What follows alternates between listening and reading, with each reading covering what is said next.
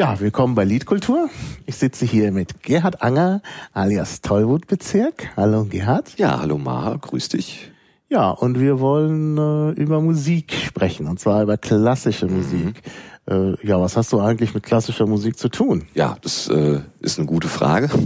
ähm, ich mache das nicht beruflich, ähm, habe aber ähm, so während des Studiums und seinerzeit in München ähm, ja ziemlich viel Orgel gespielt, ähm, es war so ein Instrument, das mich schon irgendwie als kleines Kind sehr fasziniert hat, ähm, weil es ja ein riesiger Apparat ist. Man nennt so einen Spieltisch ja auch Regierwerk. Man hat so ein Gerät mit ungefähr zwei bis dreihundert Schaltelementen vor sich ähm, und kann also äh, ganz viel konfigurieren und machen und tun. Regierwerk? Ähm, ja, ähm, eine Orgel wird ähm, in, äh, also so eine Orgelaufteilung, eine klassische Orgelaufteilung erfolgt in Werken.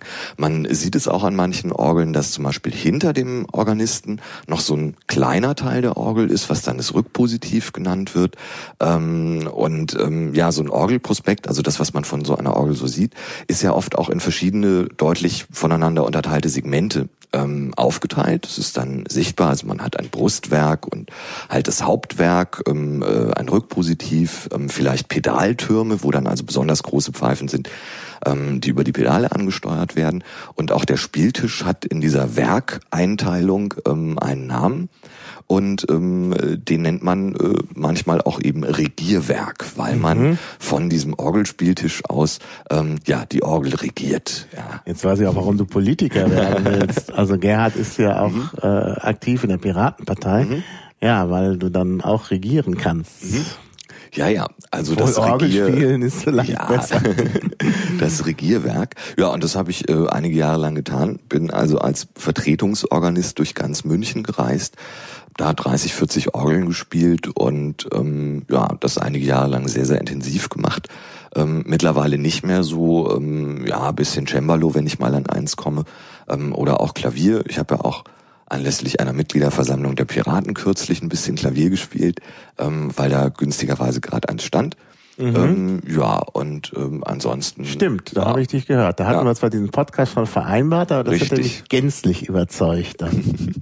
ja, das, da hatte ich auch Noten dabei, weil ich wusste, dass es diesen Flügel dort gibt. Und mhm. ähm, habe dann äh, da ja ein bisschen Bach gespielt, ähm, französische Suiten und ja. Ja, na, da sind wir gleich beim Geschmack. Was sind denn so deine Lieblingskomponisten? Ach, es ist schwer zu sagen. Ähm, es beschränkt sich auch nicht nur auf die Barockzeit. Ähm, gut, man muss natürlich sagen, an äh, Johann Sebastian Bach kommt man nicht vorbei. Und das auch aus gutem Grund, weil ähm, es schon alles eine fantastische Qualität hat. Also auch eine fantastische Qualität im Vergleich zu anderen Komponisten der Zeit, wie vielleicht jetzt zum Beispiel Telemann oder so, der auch nicht so bekannt ist, auch zu Unrecht vielleicht nicht so bekannt ist. Aber ähm, wie gesagt, an Bach kommt man nicht vorbei. Händel ist ein ganz fantastischer Komponist. Da gibt es wunderschöne Stücke, ähm, wunderschöne Opern auch. Und ähm, er hat ja später dann auch Oratorien geschrieben, wovon man den Messias vielleicht allgemein kennt. Es gibt ja aber noch eine riesige Anzahl von anderen Werken. Ähm, ja, das sind schon die beiden Barockkomponisten, äh, Domenico Scarlatti, der auch nicht so großartig bekannt sein dürfte, ähm, der ganz fantastische Cembalo-Musik geschrieben hat, äh, die auch sehr einflussreich gewesen ist durch die ähm, Kompositionstechnik, auch die Spieltechnik. Es ist alles hochvirtuos und ähm, ist auch heute noch sehr virtuos. Also es gibt ähm, zum Beispiel Wladimir Horowitz oder so hat äh, in seinen Konzertprogrammen auch immer ein paar Sonaten von Scarlatti eingebaut. Ähm, ja, und in der späteren Zeit, ähm, ich liebe Schubert. Schubert ist ein großartiger Komponist. Ich liebe Schubert ähm, auch. Also da, ähm, äh, da also kommen wir also Bach. zusammen. Ich mag auch Bruckner sehr. Ähm, Maler, also es ist ein riesiges Spektrum. Ich kann ähm, mich da schwer auf einen auf einen Komponisten festlegen. Es ist eigentlich gefällt mir immer das am besten, was ich gerade in dem Moment höre. Ja, mhm. ja, ja, klar. Also ähm, Also wie gesagt, ich mag mag mhm. äh, Schubert eben auch. Mhm. Und dann habe ich bei den neueren Komponisten mhm. gibt es für mich eigentlich nur einen. Mhm. Also Bruckner auch, mhm. aber aber Gustav Mahler finde ich ja. großartig. Ich glaube, das ist auch der Komponist, der am nächsten rankommt an Bach. Ja, ja, Mahler Mahler ist ist groß. Das ja. ist unglaublich. Ja. Die Sinfonien sind unglaublich. Das mhm. sind, Na, ich bin auch ein Liederfan, deshalb mag ich auch okay. Schubert, weil für mich die Lieder einfach besser zu durchschauen sind. Mhm. Also ich komme da, ich versuche ja auch zu verstehen, was da mhm. abgeht. Mhm. Ähm, also auch theoretisch zu verstehen. Und das ist bei großen Sinfonien nicht so einfach, ja. weil man da natürlich viel äh, machen muss. Ja. Aber wir müssen vielleicht, wir wollten uns ja ein bisschen auf Barock konzentrieren ja. und damit auch anfangen. Und Bach mhm. äh, ist ja sozusagen auch äh, ähm, bei uns beiden äh, mhm. irgendwie interessant. Warum, warum ist Bach eigentlich beeindruckender als äh, als jetzt die Virtuosen, die du schon genannt hast, Scarlatti ja. und so? Ich glaube, es hat viel mit Struktur zu tun. Ähm, es hat einiges mit Struktur zu tun und mit dem Einfluss, ähm, den die Musik auch gehabt hat. Ähm, und ja, was ich schon, was ich schon gesagt habe, die, also es ist nicht nur die Fülle, äh, das Bachwerkeverzeichnis umfasst ja über 1000 Werke, ähm, mhm. sondern es ist tatsächlich auch ja offensichtlich eine ganz eine ganz besondere Qualität. Also die Musik hat eine ganz besondere Qualität. Jetzt ist es die Frage, wie definiert sich das? Wie äh, wie wie kommt man ähm, äh, drauf zu sagen, eine bestimmte Musik hat eine besondere Qualität? Ähm, Bach ist es, Bülow, die Bülowstraße ist ja nicht weit von hier, ähm, mhm. hat, äh, ich glaube, es war Bülow, der gesagt okay. hat, er sollte nicht äh, Bach, sondern das Meer genannt werden. Mhm. Ähm, und er hat auch ähm, das wohltemperierte Klavier als, ähm, ich hoffe, ich schreibe ihm dieses Mehrzitat jetzt äh, richtig zu, da bin ich mir nicht hundertprozentig sicher, hat aber auch gesagt, das ähm, wohltemperierte Klavier von Bach ist das alte Testament des Klavierspielers. Ähm, Bach ähm, vollendet auch eine Tradition.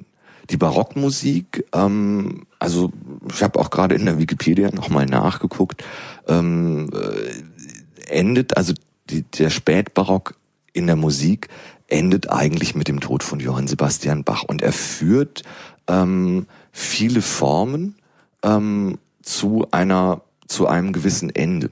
Er vollendet mhm. ähm, eine jahrhundertelange Tradition.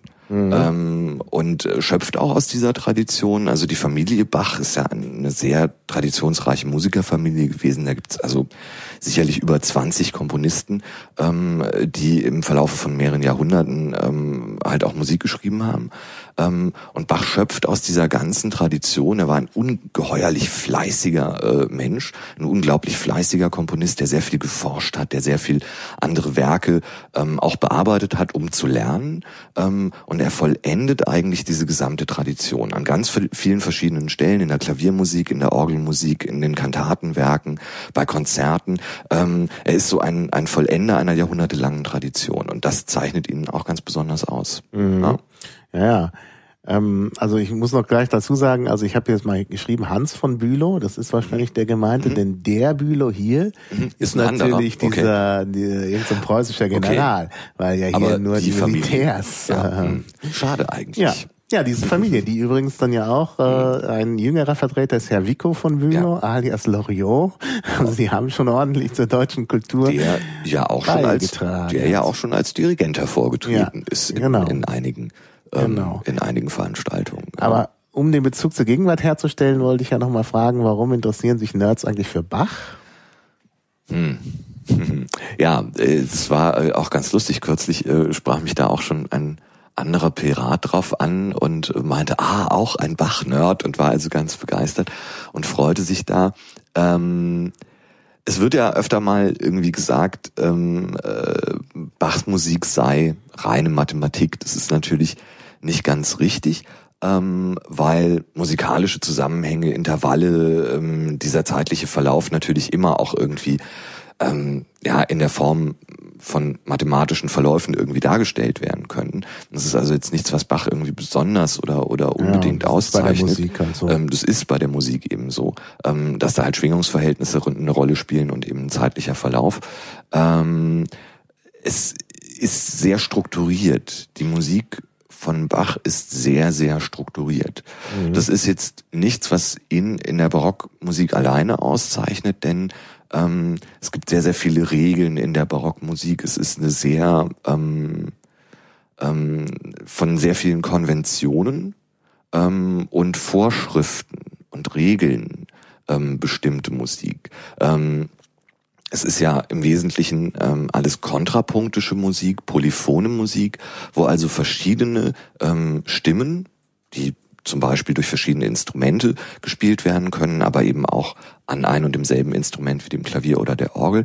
Ähm, also verschiedene Stimmen ganz verschiedene Verläufe haben und wie diese Stimmen miteinander interagieren und wie diese Verläufe sind, ist ähm, durch sehr strenge Regeln, die Bach auch oft bricht, aber ähm, immer ganz bewusst ähm, durch sehr viele sehr strenge Regeln ähm, bestimmt. Es ist also, ja, man könnte schon sagen, ähm, nah an einem formalen System, mhm. wie das alles funktioniert. Und es gibt ja Formen wie die Fuge ähm, oder auch das Ritschakar, was dann in, in der Bachzeit keine so große Rolle mehr spielt, ähm, und andere ähm, polyphone, kontrapunktische Formen, ähm, die ähm, sehr formal sind.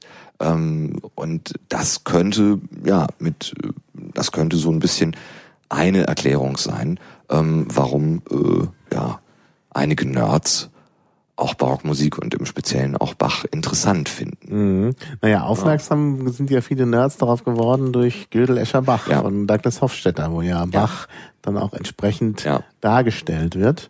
Äh, hast du noch in Erinnerung, worum es geht in dem Buch? Ich habe das nämlich gelesen, da war ich Schüler, da ich nicht mehr der das, Jüngste bin. Das ist, äh, ja, ich habe das zu lange her. Auch gelesen, als ich Schüler war. Bei mir ist es ein bisschen kürzer her, aber auch nicht so viel. Ähm, es, bitte sehr. es geht ja ähm, in dem Buch ähm, auch um ähm, ja formale Systeme, um Logik. Ähm, und äh, wenn ich mich daran recht erinnere, versucht Hofstadter in dem ähm, Buch ähm, ja die ähm, Forschung, die mathematischen Forschungen von Gödel, die ähm, äh, ja Bilder beziehungsweise Drucke, die Zeichnungen von Escher ähm, und äh, die formalen ja, Strukturregeln ähm, aus ähm, äh, Werken von Bach. Ja, ich kann mich an ein paar Sachen erinnern, eben auch an Herrn Richard K., ähm, das er da analysiert ähm, und an äh, ja bestimmte Umkehrungsformen, die es in Kanons gibt.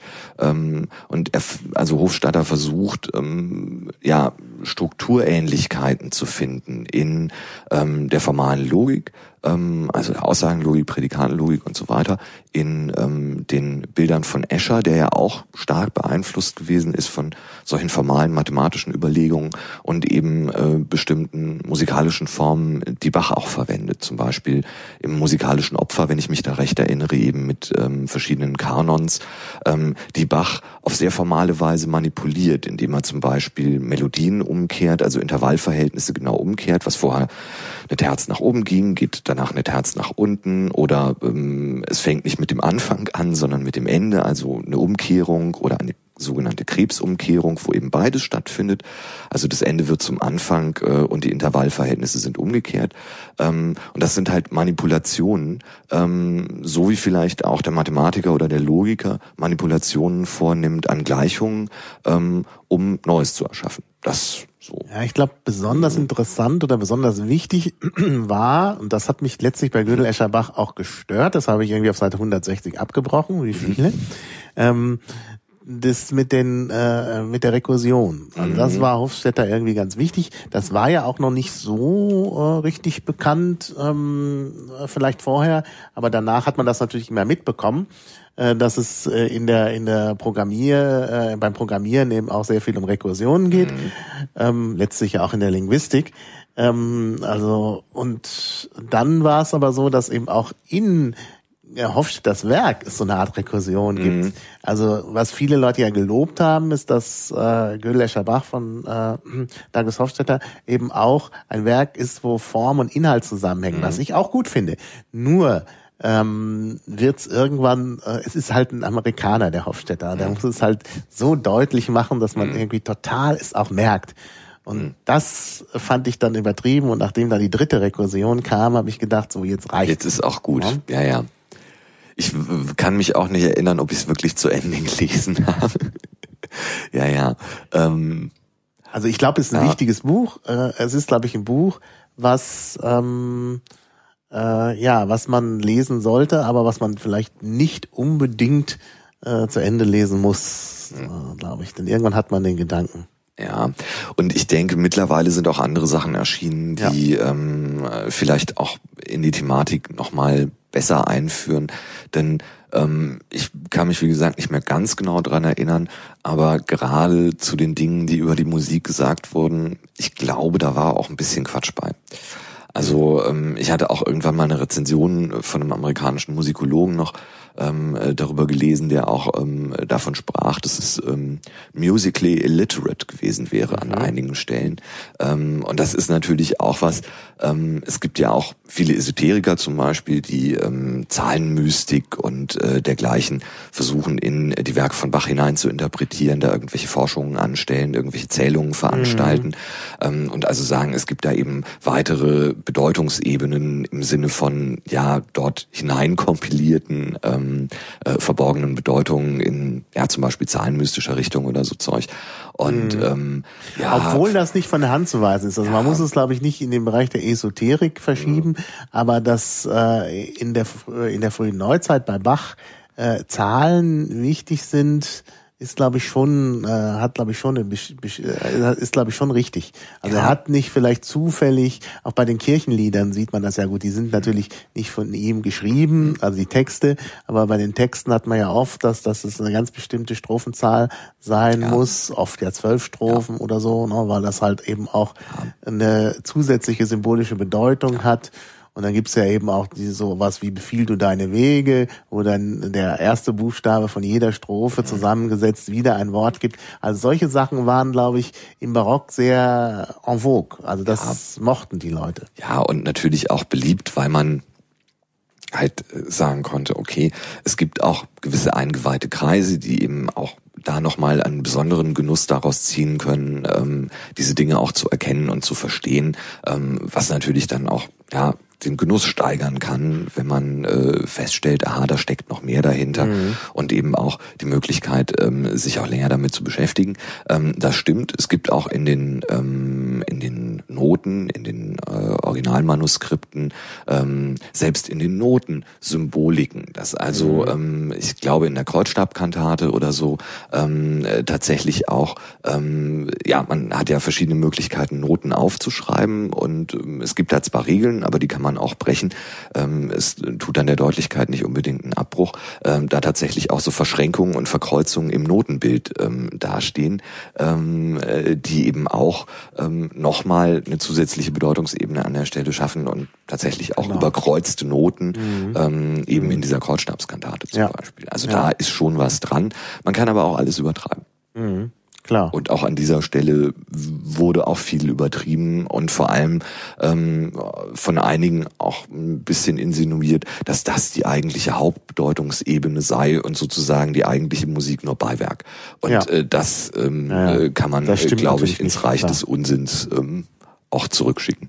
Mhm. Ja. Gut, jetzt hast du, das haben wir natürlich schon einige Werke erwähnt, musikalisches mhm. Opfer, Befiehl du deine Wege, mhm. Was ist denn so besonders herausragend? Was würdest du denn, wenn man jetzt noch nicht Bach gehört hat, äh, empfehlen? Was sollte denn, sollte man sich denn nicht entgehen lassen? Ja, es ist schwierig. Alles, man muss alles hören. Aber ähm, ich würde sagen, die Matthäus-Passion. Mhm, ja. Die Matthäus-Passion ist, ist auch so ein, nochmal, das ja, was ich ja sagte, Bach vollendet Formen und, und ähm, das ist so auch, auch ein großes vollendendes Werk. Also mhm. er schöpft da ja aus, aus Jahrzehnten der mhm. Komposition. Er verwendet ja auch Werke wieder, ähm, arbeitet die um, sogenannte Parodieverfahren, also Werke, die aus einem anderen Kontext stammen oder Teile von Werken zusammenzufassen. Und ja, doch, die Matthäus-Passion ist mhm. so ein, ist so ein ganz wesentliches Hauptwerk. Mhm. Das sollte man sich nicht entgehen lassen, ja, weil es auch sehr ergreifend ist. Ja. Also es gibt einige Stellen, die, wenn ich sie höre, da läuft es mir kalt den Rücken runter. Mhm. Das ist, mhm. ist ein fantastisches ja. Werk. Naja, ja. Ruhe, sanfte, sanfte ja. oder ähm, das mit dem Blitzen und Donnern und so. Also da sind schon schöne Sachen drin. Also äh, unbedingt hörenswert. Ja, ja, genau. Ansonsten mag ich sehr gern die Kantate Herz und Mund und Tat und Leben, mhm. wo ja auch die berühmte ähm, der Choral Jesu bleibe meine Freude mit der äh, der ja viel bearbeitet worden genau. ist auch ja genau ja das also ja was ist überhaupt eine Kantate ja, es ist ein gut, äh, gute Frage. Äh, eine Kantate ist ein Werk, das in äh, der Kirche für die ähm, ja, Begleitung des Gottesdienstes gedacht ist. Ähm, ist auch eine äh, Form, die strukturiert ist, besteht normalerweise aus mehreren Sätzen, die auch in, ähm, in den Gottesdiensten nicht ähm, ja, komplett in Reihe aufgeführt worden sind, sondern an bestimmten Stellen in der Liturgie ähm, zu der die Kantate auch passen musste. Also es gibt für ähm, ja verschiedene Festtage und dergleichen ja ähm, auch bestimmte Textstellen, bestimmte Bibelstellen, äh, ein bestimmtes Thema, ähm, worauf sich die Kantate dann auch beziehen sollte. Und ähm, ja, eine Kantate ist also ein musikalisches Werk, das zur Begleitung, Untermalung könnte man auch sagen, ähm, des Gottesdienstes gedacht ist und gehörte auch zu den Hauptpflichten äh, von Bach, jeden Sonntag ähm, ja so eine Kantate abzuliefern. Ähm, Telemann musste das auch tun, von dem gibt es glaube ich 20 Jahrgänge, also insgesamt ungefähr 1000 mhm. solche Kantaten. Bei Bach sind etwa 200 überliefert. Ähm, also das ist so der Hauptpunkt. Es gibt auch ein paar weltliche ähm, von Bach jetzt nicht so viele, ich glaube es sind so 10, 15 oder sowas in dem Dreh, mhm. ähm, die dann für bestimmte Festtage ähm, verwendet ja. worden sind, zum Beispiel eine Fürstenhochzeit oder ähm, ähm, ja. ja. die Neuwahl, es gibt eine Ratswahlkantate, ähm, ähm, wo eben ähm, ja eine neue Obrigkeit ähm, äh, installiert wurde und ähm, ja, also auch eine sowas ähm, ist dann so ein Nebenzweck. Aber der, die Hauptgeschichte ist Gottesdienstkantate. Diese Bauernkantate mit ja. so ganz seltsamen Flüchen und ja. so. Also da äh, ist auch tatsächlich an diesen Dingen, das sind Sachen, die nicht so gut bekannt sind und da sind auch einige sehr schöne Sachen noch zu entdecken. Mhm. Ja. Mhm. ja. Ja, gut, also haben wir jetzt ja schon einiges. Ähm, vielleicht nochmal, du hast vorhin auch Polyphonie erwähnt, ich habe es im Pad auch schon verlinkt. Mhm. Äh, vielleicht können wir nochmal so ein bisschen erläutern, was der Unterschied zwischen, also warum barocke Musik eigentlich nicht klassische Musik ist. Also die mhm. Klassik kommt ja eigentlich danach. Ja. Wir sagen zwar klassische Musik, ähm, aber äh, und meinen die Barockmusik Musik noch mit, mhm. aber da gibt's ja auch äh, Unterschiede. Du hattest das schon angesprochen, dass Bach das so besonders zur Verwendung bringt. Mhm. Ähm, kann man das irgendwie für Laien kurz erklären, was das, was der große Unterschied ist? Ja, ich, ich werde es mal versuchen. ähm, es könnte aber sein, dass es nicht kurz wird. Aber äh, du wirst ja, mich, du wirst mich entsprechend unterbrechen. unterbrechen. Ich habe ja äh, weniger Ahnung davon, da kann ich ja immer Rückfragen stellen. Wenn ich äh, anfange zu lange zu predigen. Ähm, äh, was ist der Unterschied zwischen Homophon und Polyphon? Das ist ja so die Unterscheidung. Ähm, Homophon bedeutet, man hat zwar Akkorde, also Mehrklinge. Es klingt nicht ein Ton alleine gleichzeitig, sondern man hat Mehrklänge. Ähm, aber ähm, es gibt allenfalls vielleicht eine Melodie ähm, und ansonsten begleitende Akkorde. Das ist vielleicht so ein bisschen das, wie man sich das auch tatsächlich vorstellen kann. Ähm, man sitzt an der Gitarre und spielt und äh, spielt halt Akkorde, hat aber keine einzelnen hervortretenden ähm, Stimmen oder eine Melodie oder vielleicht sogar mehrere Melodien, die einander antworten oder sowas, sondern man sitzt an der äh, Gitarre und spielt äh, ein paar Akkorde hintereinander. Das ist mhm. rein homophon. Wenn dann noch eine Melodie dazu kommt, die von Akkorden begleitet wird, ist es im Prinzip immer noch homophon. Man hat einen Gesang, das kennen wir, äh, glaube ich, auch aus äh, viel aus der Musik, die heute so insgesamt äh, ja gespielt wird, was man so im Radio hört. Da singt jemand und es gibt Akkorde, die dazu gespielt werden. Gut, man hat dann vielleicht noch Schlagzeug und äh, Gedöne, aber im Grunde genommen ist es homophone Musik. Ähm, Akkorde, die hintereinander mhm. gespielt werden, Mehrklänge und ähm, allenfalls dann eine Melodie. Ähm, Polyphon Polyphonie funktioniert anders. Man hat tatsächlich voneinander unterscheidbare einzelne Stimmen, die entweder von unterschiedlichen Instrumenten dargestellt werden können, also zum Beispiel in einem ähm, ja, in einem Orchester oder so ähm, hätte man oder in einem Kantatenwerk, man hat vielleicht eine Gesangsstimme, man hat einen Chor, äh, man hat verschiedene Orchester, Gruppen oder Orchesterinstrumente oder Einzelinstrumente und jede äh, jedes jede dieser einzelnen Komponenten hat eine eigene Stimme ähm, und diese Stimmen interagieren auf festgelegte durchaus regulierte Weise miteinander, antworten einander. Ähm, es gibt verschiedene Stufen von Regeln, ähm, eher ungeregelte Formen wie vielleicht ein Concerto Grosso oder sowas ähm, und ganz starr geregelte Formen wie eine Fuge oder ein Ricercar, ähm, wo es sehr stark definierte strenge Regeln gibt, wann eine Stimme was tun darf, wann sie es nicht tun sollte und wie eben diese verschiedenen Instrumentalstimmen ähm, miteinander interagieren. Und das ist letzten Endes ja doch so der Unterschied. Mhm. Ja. Wobei es eben auch möglich ist, Polyphonie auf einem Instrument darzustellen, wie zum Beispiel am Klavier oder der Orgel. Ähm, da wird es dann schwierig, weil es ja auch für den Hörer hörbar sein soll, dass es nicht ein homophoner ähm, ja, sagen wir, homophoner Klotz ist, also Akkorde, die gespielt werden und eine Melodie dazu, sondern dass da tatsächlich viel mehr passiert. Und das ähm, macht es auch an Tasteninstrumenten insbesondere auch sehr schwierig, das vernünftig rauszubringen. Also das gehört so mhm. zu den großen Herausforderungen eigentlich als Musiker, ähm, da entsprechend ähm, ja das so zu spielen, dass ähm, herauskommt und auch beim Hörer herauskommt, dass es sich eben um unterschiedliche Stimmen handelt, die da miteinander mhm. sprechen mhm. sozusagen. Ja. ja. Das ist schon sehr, sehr beeindruckend eigentlich, diese, diese Polyphonie als Ansatz.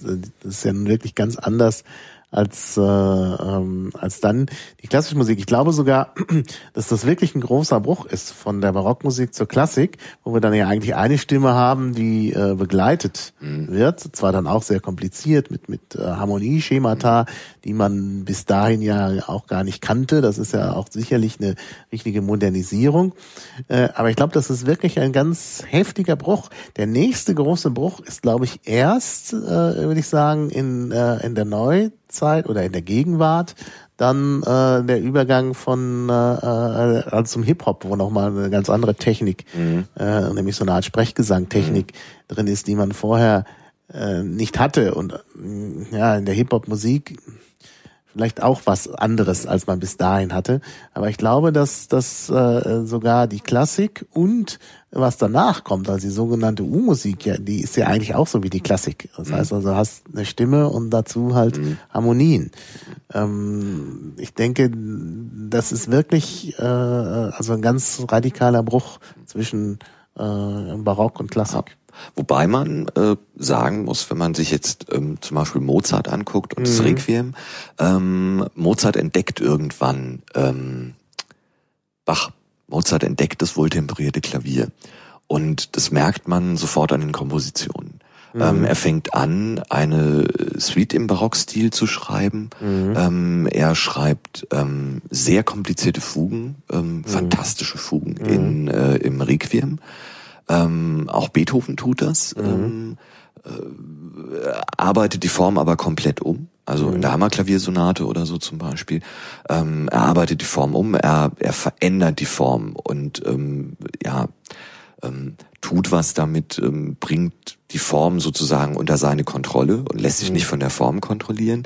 Ähm, Bruckner ist auch ein Komponist, der sehr stark mit kontrapunktischen Elementen ja, arbeitet. Ja. Mhm. Und auch Chopin tut das. Ja. Ähm, der ja jeden Tag ähm, auch aus dem wohltemperierten Klavier gespielt hat. Mhm. Ähm, äh, also Chopin was ja auch fantastisch ist eigentlich, jemand, ein Komponist wie Chopin, ähm, sitzt jeden Tag am Klavier und spielt ähm, Stücke aus dem wohltemperierten Klavier von Johann Sebastian Bach. Mhm. Also ganz weg ist er nie gewesen.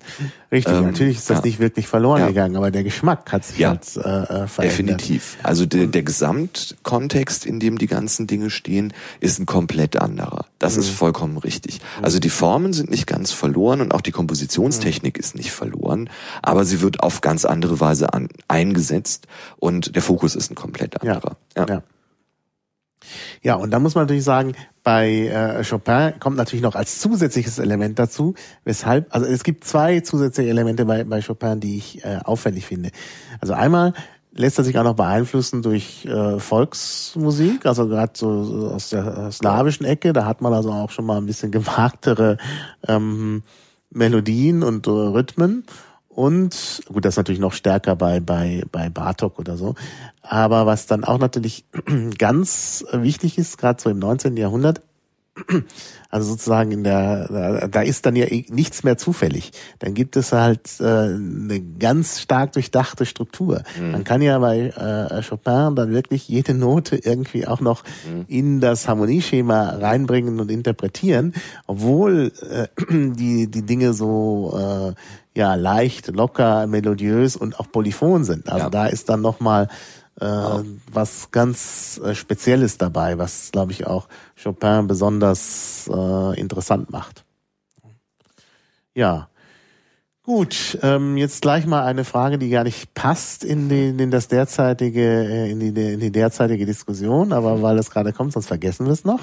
Mhm. Codemonk fragt im Chat, und er sitzt auch hier und assistiert uns, wo bekommt man gute und freie Aufzeichnungen von klassischen Werken her? Ja, schwierig. Ja. Also das ist, ist schwierig, weil es natürlich aufwendig ist. Ähm, ähm, also ich habe zwei Sachen. Ähm, ich muss allerdings überlegen, ob ich es finde. Ja, such du mal. Inzwischen kann ich schon mal sagen, was ja. ich äh, als Quelle mhm. nutzen würde, gerade wenn man so klassische Sachen hören will und auch danach sucht, zum Beispiel nach den Werken von Bach.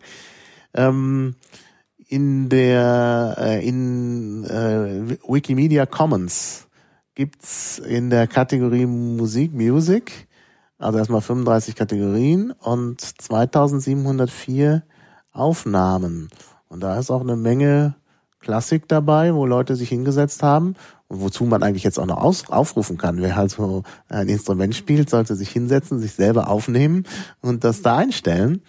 Ähm, denn äh, auf diese Weise macht man, befreit man halt die Musik. Denn das Problem ist ja, die Werke sind ja alle nicht mehr urheberrechtlich geschützt, weil sie so alt sind. Aber wenn es jetzt eingespielt wird, ist es sofort wieder urheberrechtlich ja. geschützt. Und ja, das ist natürlich ein Problem. Deshalb muss man es selber einspielen. Und äh, äh also wer ähm, also das machen möchte, ich empfehle, ich empfehle sowieso immer alles äh, bei Wikimedia Commons, wenn man irgendwie eine Audiodatei hat, da rein, die man selbst gemacht hat, da reinzustellen. Und ähm, ja, ich, ich muss mich da an die eigene Nase fassen, weil ich zum Beispiel meine Vorlesungen da reinstellen wollte, das immer noch nicht gemacht habe. Ich verspreche aber, ich mache es irgendwann. Ähm, also da äh, hat man schon einen gewissen Zugriff. Aber das ist natürlich jetzt, ich meine, auch wenn es jetzt äh, 2000 oder 3000 äh, Dateien sind, heißt das nicht, dass das sehr viel ist. Ich meine, es gibt ja deutlich mehr. Ja, also ich habe auch noch was gefunden und zwar gibt es ja seit längerer Zeit schon die International Music Score Library, ähm, imslp.org. Das, ähm, der Fokus liegt da eigentlich auf ähm, ähm, ja, Partituren und Noten. Ähm, ich benutze das auch äh, gelegentlich, weil es halt ganz schön ist, wenn man irgendwie sagt, ich bräuchte das jetzt mal schnell. Ähm, sich das dann auch herunterzuladen. Das sind äh, größtenteils ähm, halt gemeinfreie Noten. Ähm, das ist ja auch schon die Schwierigkeit. Die ja, Noten sind ja auch nicht gemeinfrei. Ist, also ist tatsächlich auch schwierig, wobei man da mm, noch sagen muss, ähm, es ist halt auch mit gerade mit älteren Notenausgaben, die vielleicht 100, 150 Jahre alt sind, auch immer so ein bisschen ein Problem, weil natürlich in der Musikwissenschaft sich auch was tut, äh, neue Quellen auftauchen, auch ähm, ja der Umgang mit den Quellen, ähm, kritische Editionen, Urtexteditionen und so. Da steckt natürlich auch ein gewisser Aufwand äh, dahinter. Mhm. Also da sind äh, nicht unbedingt immer die ältesten, ähm, die ältesten Ausgaben auch die besten. Aber um sich mal einen Überblick zu verschaffen, ist es auf jeden Fall sehr gut. Und jedenfalls im slp.org, da gibt es auch ähm, Aufnahmen. Mhm. Also auch gleich auf der Startseite, wenn man guckt, ähm, äh, hat man so eine so einen Blog, wo auch Recordings ähm, drin sind. Ich sehe hier gerade Beethoven, äh, Bizet, und einige Komponisten, von denen ich im Leben noch nichts gehört habe. Ähm, also da scheinen auch äh, stellenweise eher unbekannte Sachen mhm. dabei zu sein, was ja auch ganz schön ist. Ähm, und ansonsten, ja, wirklich frei ist schwierig. Also es gibt noch so ein Projekt magnatune.com, ähm, da kann man sich alles anhören, ohne dass es was kostet. Es ist ein bisschen, also ich glaube, sie haben so ein, so ein Disclaimer am Anfang oder am Ende oder so, dass man halt irgendwie wenn es einem gefällt, was bezahlen soll. Ähm, also scheint mir so ein so ein ähm, industriefreies so genau Magnatune. Magnatune. youtube.com. Mhm. Ähm, da habe ich auch schon ein paar Mal reingeguckt und da waren einige sehr schöne ähm, Aufnahmen auch dabei. Also das könnte sich lohnen und wie gesagt, wenn es immer noch so ist, wie es früher war, kann man sich da alles anhören, ohne dass man was bezahlen muss. Ähm, und es wird einem dann aber empfohlen, irgendwie, ja, wenn es einem gefällt, dann äh, was zu bezahlen, damit äh, halt auch die Leute, die es eingespielt haben, ein bisschen was davon haben. Scheint aber so ein ja industriefreies Musikverteilungs Projekt zu sein. Was dann nicht bedeutet, dass es wirklich frei ist. Was bedeutet, dass es nicht wirklich frei ist, das ist richtig. Ähm, aber das fiel mir jetzt noch so ein, ähm, um da mal rein, äh, ja, um mhm. das auch mal zu erwähnen. Gut, und man kann natürlich, also was es schon auch gibt, es gibt schon die eine oder andere Perle auch bei YouTube. Ähm, mhm. Gerade auch, ja, ja, ja. Also wenn man was Entlegenes sucht, dann ja. findet man eigentlich immer bei YouTube was, aber das ist natürlich dann auch nicht wirklich frei. Das stimmt wohl, ja. Das ist dann irgendwie so ein Konzertmitschnitt, ja. äh, eine Aufnahme oder so, das könnte man dann nicht unbedingt weiter benutzen. Das stimmt, das stimmt. Also das ist ja auch so das Problem, ich bin halt nicht ähm, dazugekommen, jetzt irgendwas einzuspielen ähm, äh, vorher, ähm, weswegen wir auch keine Tonbeispiele jetzt gerade irgendwie live einspielen. Wir haben auch kein Instrument hier. Ähm, ja, weil wir halt äh, mhm. es halt mit dem Zugriff auf freie Aufnahmen immer ein bisschen problematisch ist. Ja. Ah ja. Ja, das ist richtig. Ich habe hier gerade äh, ähm, das wohltemperierte mhm. Klavier, sagt Codemark. Ah ja, genau, bei ihm SLP, genau. Kann man hier gleich mal einfügen. Uh, so, jetzt mhm. passt es. Ja, ja ähm, gut, also wenn noch jemand was weiß äh, im Chat oder so, bitte mitteilen. Denn das ist natürlich wirklich interessant und wichtig. Denn äh, davon braucht man halt viel mehr. Das ist halt wirklich so das Problem. Und dass man da wegen dieser Mehrfachproblematik, dass eben die, die, die Einspielung und die Noten auch alle noch geschützt sind, ähm, kommt man nicht unbedingt so gut an klassische Musik ran, mhm. wie man es eigentlich gerne hätte. Ja. ja. Gut, äh, die Frage hat mich jetzt so ein bisschen aus dem Konzept gebracht. Ich war nämlich noch äh, vorher bei der, ähm, also Unterschied zwischen äh, Polyphonie und Klassik. Mhm. Ähm, vielleicht sollten wir aus dem Barock, weil wir jetzt hier nur Bach haben, mhm. vielleicht auch noch, noch ein paar andere, du hast ja schon angesprochen, ja. aber vielleicht irgendwas, was nochmal herausragend ist, was man sich vielleicht auch anhören sollte? Ja, ähm, aus der Barockzeit. Ja, ähm, es gibt einen deutschen Barockkomponisten, der ähm, ziemlich genau 100 Jahre vor Johann Sebastian Bach geboren ist, nämlich Heinrich Schütz. Mhm. Ähm, das ist also Frühbarock ähm, und es gibt ähm, einiges von Schütz, was wirklich toll ist. Also Madrigale, ähm, Motetten. Ich würde da, ähm, ja, was kann man da empfehlen? Die musikalischen Exequien vielleicht. Ähm, also da kann man sich eigentlich an allem bedienen.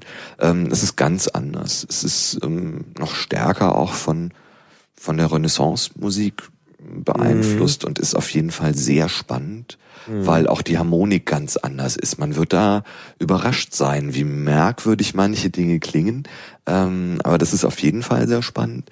Also Schütz kann man äh, kann man sich auf jeden Fall mal anhören.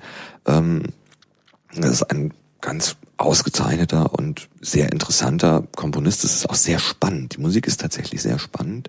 Mhm. Ähm, was auch interessant ist, ähm, ist äh, Jean-Baptiste Lully, der ja ähm, äh, für Ludwig den 14. gearbeitet hat, also Hofkomponist Ludwigs des 14. gewesen ist.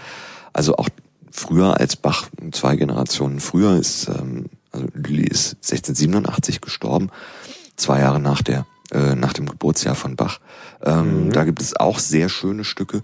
Ähm, Ballette, eben höfische Musik, also es sind ganz andere, ja, ganz andere äh, Richtung als ähm, äh, die Musik, die Bach geschrieben hat, was ja sehr viel auch Kirchenmusik gewesen ist. Ähm, und ähm, viele Instrumentalwerke, also da kann man auch mal reinhören. Lilly ist wirklich interessant. Ähm, dann hatte ich ja vorher schon äh, erwähnt, ähm, Domenico Scarlatti, mhm. der so einer der äh, Komponisten ist, die die Klaviermusik ganz stark vorwärts gebracht haben. Der nächste richtig große ist dann vielleicht sogar schon erst Chopin. Ja, mhm. Was so, also so eine neue Stufe in der Virtuosität. Dinge zu tun, die man vorher nicht nicht getan hat. Also zum Beispiel das Überkreuzen der Hände, sehr weite Sprünge, das sind alles Sachen. Und das gibt's auch bei ja, Mozart. Ja, die berühmte aber, Variationen, ah, Sonate. Das stimmt. Aber man die ich auch großartig finde. Ja. Müssen wir auch noch, also auf Mozart müssen wir gleich noch kommen. Über Mozart müssen wir noch ja. sprechen. Ja, ähm, also Scarlatti, der ähm, viele ähm, technische Dinge tut, der viele, ähm, äh, viele unglaublich virtuose Sachen macht, die vorher nicht getan worden sind und von denen äh, Komponisten und auch Pianisten bis heute letzten Endes zehren. Das sind so, so mhm. Dinge, die er irgendwie vorangebracht hat.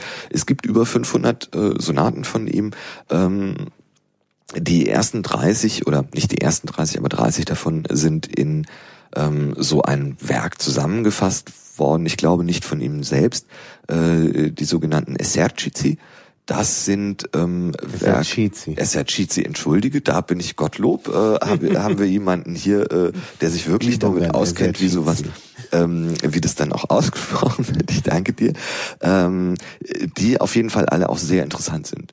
Also das sind kurze Stücke, ähm, sehr virtuose Klavierstücke beziehungsweise Cembalo-Stücke, die ganz toll sind. Ähm, Händel hatten wir, glaube ich, auch vorher schon erwähnt. Händel hat wunderschöne Opern geschrieben, wunderschöne ähm, Oratorien geschrieben. Das sind ja so die ja, beiden Händel, denke ich. Händel ist, äh, ist ja auch so ein internationaler, weil der, er ja auch Händel ist der Hammer. Ähm, auch in England äh, ja. gelebt hat. Ja. Und äh, wird ja auch gerne als äh, englischer Komponist ja. dargestellt. Er hat Allerdings. ja auch englische Texte vertont. Allerdings, die aber Briten, eben auch deutsche. Ja, also ähm, die äh, Händel Gesamtausgabe wird immerhin in Halle besorgt. Ja, ähm, da die Helle, auch ein die Hallische super Händel. Museum. Ich weiß nicht, da war, da war ich vor vielen Jahren und damals war das so ganz neu eingerichtet mit so ganz viel technischem mhm. Schnickschnack, wo man da also auch irgendwie Einspielungen mhm. hören konnte und dann mit so einem komischen Kopfhörer und all so ein Zeugs. Also das ist äh, unbedingt, mhm. äh, wenn man in Halle ist, das Händelmuseum empfiehlt sich, weil äh, man da gut technisch bespaßt mhm. wird auch und man kann eine Menge lernen über Musik. Also Händel ist, ist sicherlich ein, guter Tipp. Ja. Ähm, wenn ich mal dazu komme, dann äh, muss ich mir das mal anschauen. Das klingt ja, ja klingt man ja kommt ja, man ja. kommt ja äh, in deiner Funktion als äh, ja. Versammlungsleiter rum. dann kannst du auch mal nach Halle kommen. Ja, wenn da wenn da mal was stattfindet, muss ich das auf jeden Fall in Anspruch nehmen. Also ja. Ist, ähm, muss getan werden. Ja, und natürlich äh, Händel der Messias ist schon so eine, also das ist ja so eines der bekanntesten oder Halleluja. das bekannteste genau. Werk. Ähm, ähm, und sich das mal komplett anzuhören, da sind einige wirklich so wunderschöne und ganz fantastische Arien auch dabei. Mhm. Das ähm, ist auf jeden Fall empfehlenswert. Mhm. Ähm, Sonst ja. gibt's auch noch so andere äh, Oratorien, die, die man, äh, die gut hörbar sind und die wirklich interessant sind. Also ich finde zum Beispiel Judas Maccabeus äh, ähm, sehr äh, gut, auch als Oratorium. Auch sehr schön. Oder äh, der äh, Triumph von Zeit und Wahrheit. ich versuche jetzt, ich versuche jetzt nicht, es, das ist das erste, das ist der erste Versuch, ähm, ist ähm, dann ähm, auch in, äh, ich glaube, die, die Vertonung ist eine italienische, ist ein italienischer äh, Text. Ich werde jetzt nicht versuchen, äh, den italienischen Titel auszusprechen. Triunfo del Tempo e della Verità. Ja, weiß ich nicht. Ist, äh, ist, ich habe es noch nicht vorliegen. Ich tatsächlich, äh, tatsächlich äh, auch sehr schön. Ähm, Jefta ist auch, also ja, eigentlich ja. alle, ähm, das äh, ist alles äh, interessant. ähm, also da äh, gibt's sehr, sehr viel zu entdecken, was, was halt über den Messias und die Wassermusik und die und die Feuerwerksmusik, was ja so die drei Sachen sind, so die Händelschlager ähm, hinausgeht. Also mhm. da ist sehr viel drin. Ähm, und wir haben einen vergessen. Ja, ich ähm, habe auch noch einen auf meiner Liste. Einen der großen. derselbe? Ich weiß es nicht, wir werden sehen. Ähm, äh, Vivaldi. Ach, Vivaldi. Ach, haben, den, den hatte ich nicht auf der Liste stehen, aber Vivaldi ist natürlich. Vivaldi vergessen, dem ja, der ja auch mehrere hundert Konzerte geschrieben hat, ähm, mhm. äh, wobei ihm nachgesagt wird, er hätte einfach dasselbe Konzert mehrere hundert Mal geschrieben, ähm, mhm. äh, weil die Struktur stimmt, oft sehr stimmt. ähnlich ist. Ähm, ich aber, hatte das noch nicht gehört, äh, dass der ähm, äh, immer das Gleiche ja. geschrieben hat, aber es ist es ist wahr. Man hat. Aber äh, was ich da was ich da empfehlen kann, sind die Cello-Konzerte. Ähm, es gibt einige Cello-Konzerte ähm, von Vivaldi, die sehr interessant sind. Das ist wirklich schicke und interessante Musik. Mhm. Ähm, und natürlich auch ähm, äh, zahlreiche Violinkonzerte. Und diese Konzertform ähm, ist auch wichtig. Also um den Bogen zu Bach zurück nochmal ganz kurz. Bach lernt viel von Vivaldi. Bach hat ein mhm. italienisches Konzert, das Konzert nach italienischen Gusto geschrieben äh, für ähm, äh, Cembalo. Ähm, und er hat ja auch selbst Konzerte geschrieben, äh, Cembalo-Konzerte Violinkonzerte, die aber nur in Rekonstruktionen vorliegen, größtenteils. Ähm, und ähm, äh, um zu lernen, wie diese italienische Konzertform funktioniert, ähm, hat Bach ähm, Vivaldi-Konzerte, nicht nur, auch Konzerte von Corelli, aber Vivaldi-Konzerte bearbeitet für Orgel. Es gibt mhm. Orgelbearbeitungen und auch Cembalo-Bearbeitungen. Also er transkribiert die nicht nur einfach und äh, macht, richtet die also für Cembalo oder oder Orgel ein, sondern arbeitet auch mit den Werken. Aber das ist so einer der Ausdrücke dieses auch, was ich ja schon angesprochen hatte, ungeheuren Fleißes von Bach, mhm. ähm, dass er sich äh, Werke anderer wichtiger großer Komponisten ansieht ähm, und ja für andere Instrumente einrichtet, ähm, bearbeitet. Ähm, das Konzert für vier Cembali von Bach ist, glaube ich, auch eine Bearbeitung eines äh, Violinkonzerts, eines Konzerts für vier Violinen von äh, von Vivaldi. Und ja, also man darf Vivaldi an der Stelle nicht äh, nicht vernachlässigen ähm, als Entwickler dieser dieser Konzertform, die mhm. die ganz die ganz wesentlich ist auch und die ja später auch noch immer wichtiger wird, denn das eigentlich die eigentliche Hochphase des äh, mhm. Instrumental- oder Solokonzerts kommt ja dann in der Klassik. Mhm. Ähm, mit den äh, ja, Klavierkonzerten von Mozart, ja, mit den Klavierkonzerten von Beethoven, Violinkonzerte und so weiter. Ähm, ja, kommen wir noch drauf. Ich glaube, ich will noch äh, doch noch mal im Barock. Ich habe noch einen Komponisten, einen frühen, äh, der Bitte. der leider äh, weniger bekannt ist, obwohl ich ihn wirklich für großartig halte, nämlich Orlando di Lasso äh, oder Rolandus Lassus, mhm. wie er sich auch nennt, oder ich glaube, der hat noch mehr. Äh, den, Roland de Lassus. Ah, den so. wir ja in, in München. Äh, genau. Ja, ja. Der ist, war dann zum Schluss in München, ja. aber kommt eigentlich aus äh, äh, Mons, also aus äh, äh, dem heutigen Belgien. Ja. Ähm, und der macht, äh, eben, äh, kombiniert halt eben auch mal Regale und so, Lieder und oft Texte, die auch auffällig sind. Er hatte, er hat zum Beispiel sehr viele italienische Dialekttexte, also die nicht in einer Hofsprache sind. Das hat man selten. Ähm, äh, vielmehr, was heißt, das hat man selten. Es gab ja noch kein Standard Italienisch im 16. Jahrhundert, aber es war damals sehr beliebt in äh, dem äh, in dieser literarischen Gemeinsprache, die eben auch von Boccaccio und so benutzt wurde, ähm, zu äh, dichten und nicht in irgendwelcher volkstümlicher Sprache. Und das macht er. Und es gibt sogar ein äh, Madrigal von ihm, äh, das äh, geschrieben ist in der Sprache eines deutschen Landsknechts, wenn der Italienisch spricht. Mhm. Also in schlechtem Italienisch, in dem Italienisch eines Deutschen. Mhm. Und der ganze Spaß auch des Textes liegt darin, ähm, und in der Musik wird das natürlich auch entsprechend versucht dann äh, umzusetzen, äh, ebenso diese seltsame Sprechweise mhm. dieses Landsknechts äh, äh da äh, zu stellen. Also dieser äh, das Madrigal heißt Matonna mia cara, Matonna, da sieht man schon. Madonna. Mi follere canzon, ja, ich kenne es. Canzon. Ja. Und äh, das ist wirklich also äh, ein wirklicher Höhepunkt, also muss man hören. Also das ist wirklich einfach äh, ganz toll gemacht und vor allen Dingen auch wieder, was ich ja so schön finde, dann auch dort ähm, das Zusammenspiel von Form und Inhalt. Er hat also versucht, dieses Klobige auch so ein bisschen in der Musik äh, reinzubringen. Das soll ja eine Serenade sein, aber die gelingt eben auch äh, nicht wirklich, also auch musikalisch. Und das ist schon äh, ziemlich ziemlich gut gemacht. Also Wobei, äh, wobei wir, ich äh, stimme zu, das ist, äh, ist ein wirklich großartiges Stück. Ich erinnere mich deswegen daran, weil ich es mal gesungen habe in einem äh, Kammerchor in München. Mhm. Ähm, wir sind an der Stelle fast ein bisschen vor dem Barock. Mhm. Ja, ist ein bisschen vor dem bisschen Barock. vor dem Barock. Das stimmt, also Frühbarock, aber du hast vorhin Ja. Heinrich Schütz, also Das das, ist die gleiche. Zeit. Ja.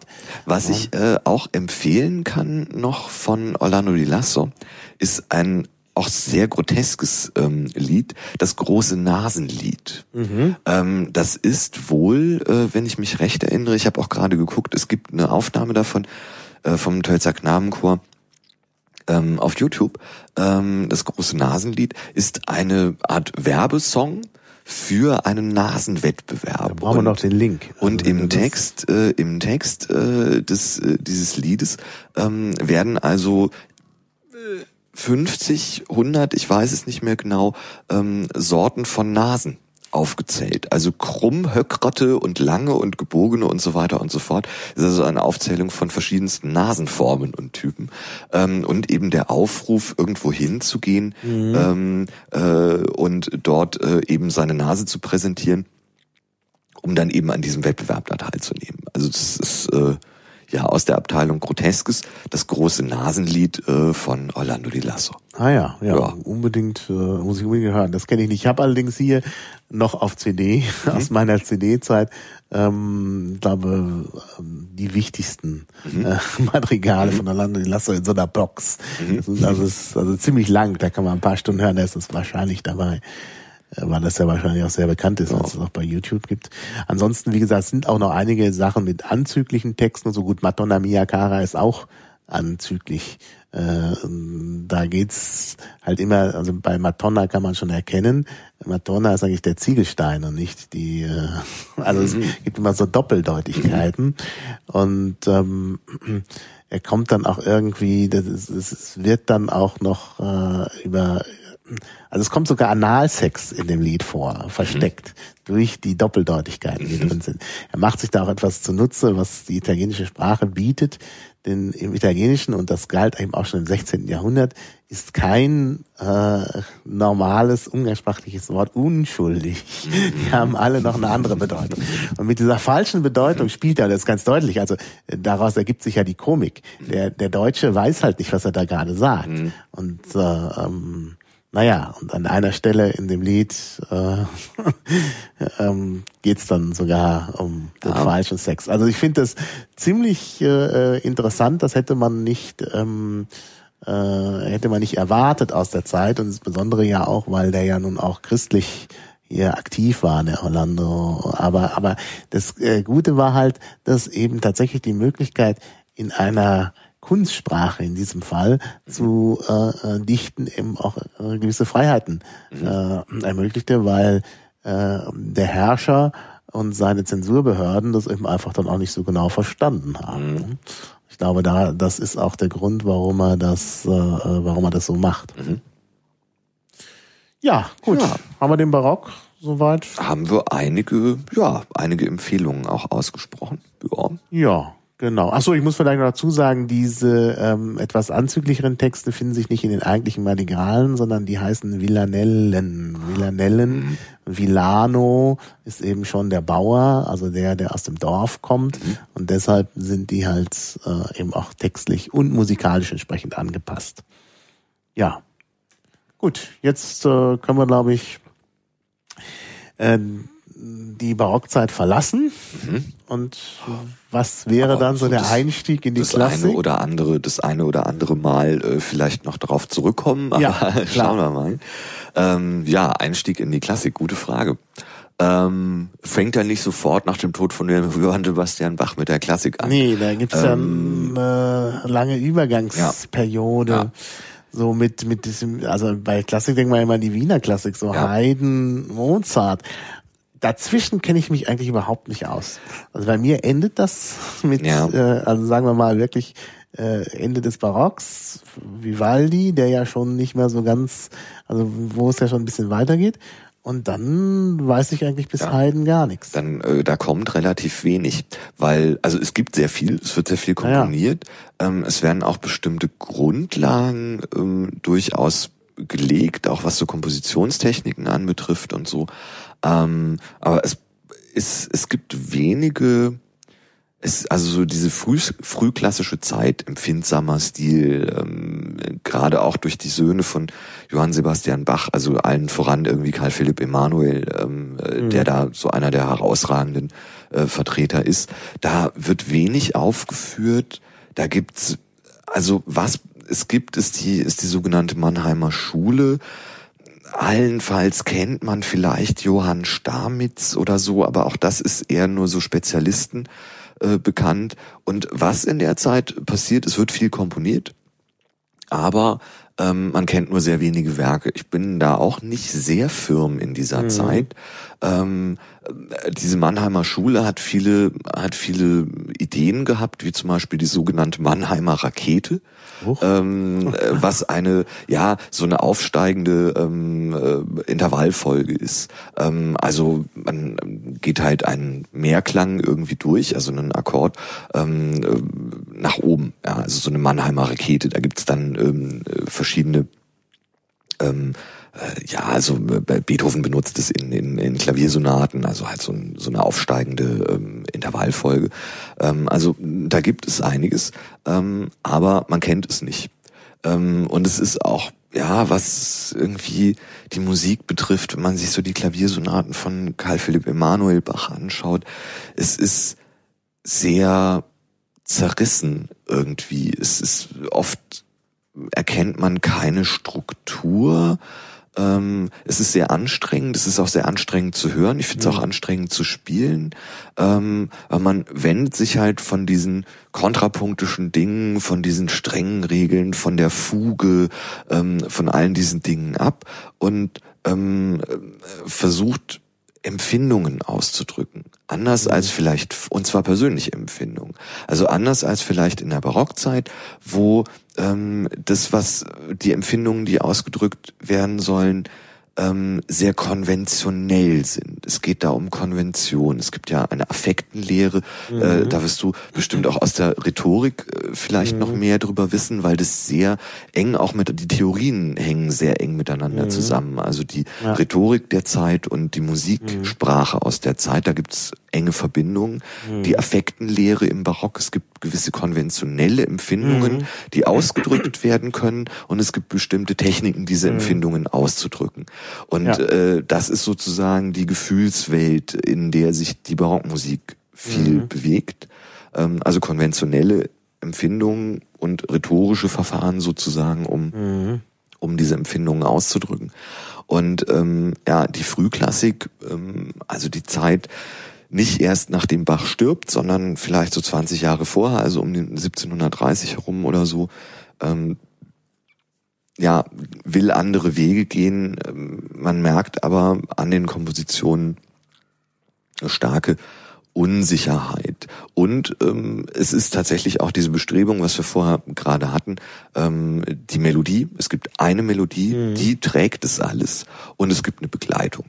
Mhm. Und ähm, das, was man auch irgendwann festgestellt hat, ist, das führt nicht sehr weit. Das wird irgendwann mhm. auch langweilig, wenn das ja. das Einzige ist, was passiert. Es gibt eine Melodie und eben ja ein begleitendes Orchester oder sonst irgendwas, das aber sonst irgendwie nicht viel macht.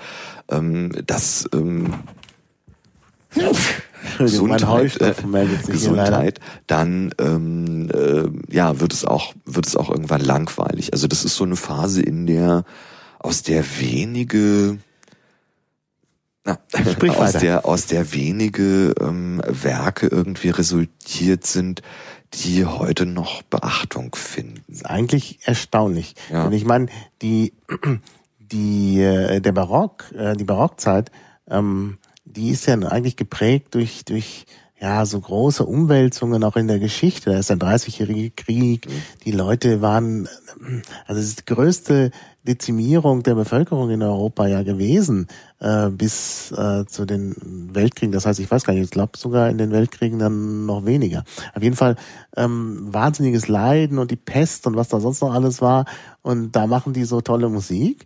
Und dann, wenn es ruhig und friedlich mhm. wird danach ähm, und sich auch die Lebenszeit der Menschen verlängert und äh, ja, die Leute eigentlich Zeit hätten für die Kultur, da klappt es dann nicht. Ja. Also das ist irgendwie. Und es dauert ja so 30, 40, 50 Jahre, bis ähm, ja dann auch wieder Werke resultieren, bis sich wieder auch ein, bis sich wieder auch ein Stil formt, ja, bis sich wieder ein ja, bis wieder ein Stil geformt ist, der ähm, dann auch tatsächlich wieder ja ganz große Werke hervorbringt. Also bis Ja. dann, ja, was du äh, eben sagtest, die Wiener Klassik ähm, äh, mit Haydn, äh, Mozart und Beethoven, die aber auch die einzigen wirklich großen, bekannten ähm, Vertreter dieser, dieser Stilepoche sind. Mhm.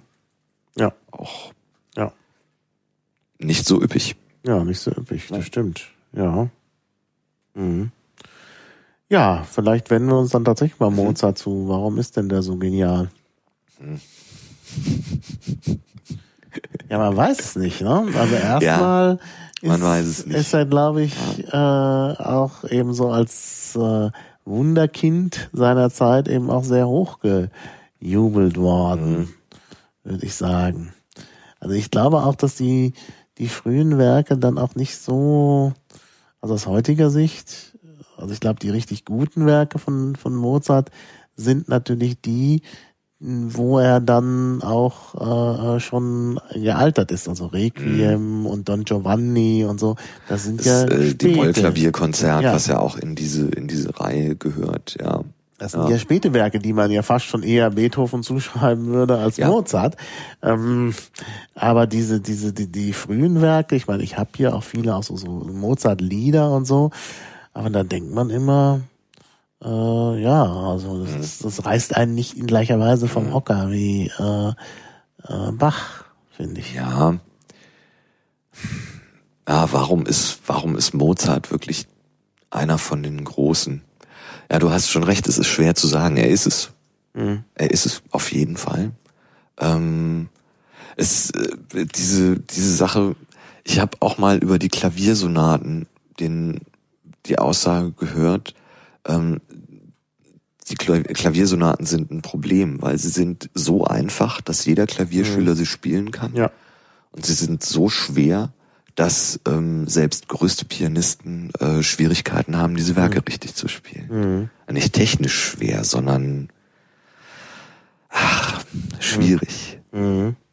Ja, also es gibt da schöne Sachen. Ich meine, es ist ja auch ganz schön, wenn man die jeder spielen kann. Also ich habe zum Beispiel auch mal ein bisschen Klavier gespielt, das ist schon lange aufgegeben. Aber ähm, eins meiner Lieblingsstücke waren tatsächlich die, war tatsächlich die Variation Sonate und deshalb äh, Sonate, das ist doch Sonate, doch. Variation Sonate. Und deshalb habe ich ja auch Wert darauf gelegt, dass wir hier als Titelmusik für diesen Podcast was daraus haben. Ähm, wir wollten das ja dann als C64 äh, ähm, ja, äh, Musik umsetzen. Ähm, und dann hat der Techniker, also Christopher Schirner, den, die, ähm, das Rondo alla Turca genommen, weil das am besten ging. Ähm, also man sollte sich das anhören. Ja, also äh, Christopher hat sich da große Mühe gegeben. Das ist auch mit Begleitung und da ist dazu auch noch so ein bisschen noch was dabei, damit es halt entsprechend in 16-Bit gut klingt. Und ähm, ja, äh, ja und, und, und die die ersten Variationen, also ich finde da einige Variationen, gut, das Rondo alla Turca ist möglicherweise auch eine Variation des ursprünglichen ähm, Themas. Also ich finde das schon eindrucksvoll. Kann man übrigens, ähm, ach so, muss ich hier gleich ins eintragen, kann man übrigens sehr schön hören. In der englischen Wikipedia, glaube ich, sind alle ähm, Teile verlinkt, zum auch mit Audiodateien. In der deutschen ist es nur eine Auswahl. In der deutschen ist immer diese Relevanzgeschichte. Ne? Da kann man sich, um sich äh, zu äh, erbauen, immer mal wieder den äh, Blogartikel von Pavel äh, anschauen, der äh, die ähm, der eine Auflistung dessen äh, einfach nur bringt, was relevant ist und was nicht. Das ist immer sehr lustig zu lesen. Ach so, das kann ach ich so, sehr ja, empfehlen. gut. Äh, Ähm, ja, passt jetzt nicht so. ja, nein, nein. Naja, müssen wir trotzdem verlinken. Blogartikel von Müssen Pavel. wir? Ja, gut, natürlich. Jetzt, wo wir es erwähnt So ein haben. bisschen, so ein bisschen Chaos äh, kann ja nichts schaden. Genau. Ähm, ja, äh, die ganz, ganz große Bedeutung von Mozart liegt natürlich schon in der Opernkomposition. Hm. Das ist jetzt nicht mein großes Spezialgebiet, ähm, aber das, da passiert wirklich ordentlich was. mhm. weil ähm, ja im Vergleich, also man kann, denke ich, auch sagen, Oper war vor Mozart größtenteils auch was sehr konventionelles, sehr stark, mhm. ja auch reguliertes. Ähm, und Mozart bricht da sehr viel auf. Mozart bricht in in den mhm. Opern sowohl was die was das musikalische als auch ja, was, was das Dramatische, Dramaturgische anbetrifft, in, in den Opern sehr viel auf. Mhm. Also die große Bedeutung von Mozart liegt, denke ich, schon in der, ähm, in der Opernkomposition. Aber man darf auch andere Werke nicht, nicht vernachlässigen. Die Klaviersonaten sind schon mhm. sehr erstaunlich oft. Das ist sowas, ähm, vielleicht ist es das, warum das auch so schwierig ist bei Mozart. Ähm, Mozart ist immer voller Überraschungen. Es ist so, man, es, es passiert irgendwas längere Zeit und ähm, das mag einen auch manchmal nicht so vom Hocker reißen mhm. für ein paar Minuten oder für eine. Und dann kommen immer wieder so Momente, so ja fast erleuchtete Momente, wo man irgendwie da sitzt und sagt, das kann er jetzt nicht wirklich getan haben. Also das ist mhm. ähm, ganz fantastisch, weil ähm, was ja Mozart irgendwie vorgeworfen wird von vielen, ist ja so eine gewisse Süßlichkeit und ein gewisser ja so ein, ein so ja so eine so eine Einfachheit und alles was zwei Dinge sind da glaube ich wichtig zu bedenken an der Stelle zum einen mhm. dieses dass es einfach aussieht einfach und eingängig und unkompliziert das zu erreichen, da muss man schon sehr viel können, damit einem das gelingt. Und er erschafft letzten Endes mit seinen Kompositionen auch erst diesen Stil. Mhm. Mhm. Er ist derjenige, der das alles erfindet. Er ist mhm. nicht nicht ein Epigone, der ja, irgendwie ähm, äh, Kompositionen gro von Großmeistern vereinfacht oder irgendwas damit tut, sondern er ist derjenige, der erst diesen Stil erschafft. Mhm. Natürlich ja. nicht ganz alleine, aber ähm, Haydn natürlich äh, darf man da auf keinen Fall vergessen, ähm, der auch als Ko Komponist viel wichtiger ist, als man äh, mhm. als man immer so annimmt. Ähm, man hat ja so die, den Titanen Beethoven und den großen Mozart und Haydn so ein bisschen als ja ja, den hat's auch gegeben und der hat auch viel komponiert, was auch nicht stimmt, weil Haydn auch für die für die Entwicklung dieses klassischen Stils ähm, ungeheuer wichtig ist. Ähm, ja, aber Mozart ähm, ist so stark an, an der Schaffung dieses klassischen Stils beteiligt, ähm, dass die Vorwürfe eigentlich ins Leere gehen.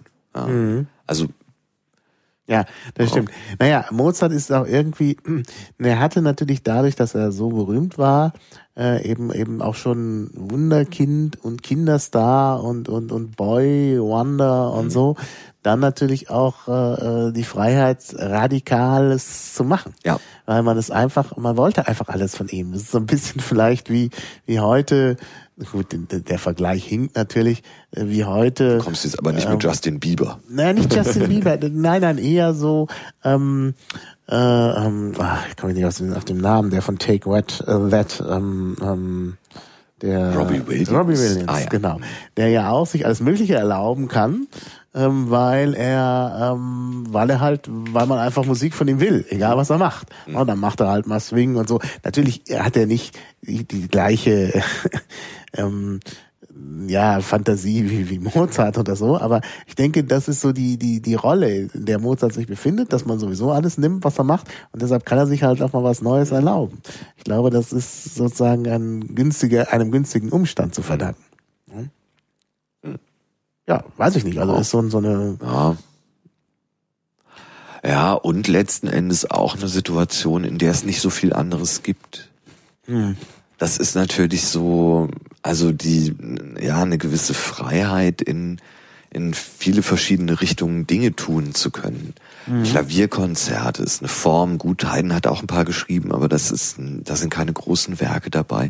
Also auch, auch wieder Formen zu nehmen, und zu verändern und in, in Richtung Vollendung. Na, nicht unbedingt Vollendung zu bringen. Es gibt ja auch Symphonik und, und äh, Klavierkonzerte danach und auch ganz große Werke, da passiert noch sehr viel. Aber ähm, tatsächlich ähm, ja, mit Formen, die schon existieren, weil sehr viel Freiraum da ist, auch ähm, krasse Experimente zu machen und, und Dinge damit zu tun. Ja. Ja. Das ist die Situation, in der er sich da tatsächlich auch befindet an vielen Stellen. Ja, ja. Ja, ja das stimmt schon. Also Vollendung vielleicht wirklich noch nicht. Aber mhm. Vollendung, es dauert dann sehr lange. Also du hast natürlich so eine gewisse Vollendung bei Beethoven. Mhm. Ähm, aber wenn du die, diese Dinge, die, die Mozart anstößt, ähm, dauern ja noch sehr lange. Also ich glaube erst zum Ende der Klassik, also erst mit Bruckner, Brahms, die sich ja auch alle immer dann noch zurückbeziehen auf ja. Mozart und Beethoven. Ähm, Gerade Beethoven, also Bruckner kommt ja irgendwie von Beethoven nicht los.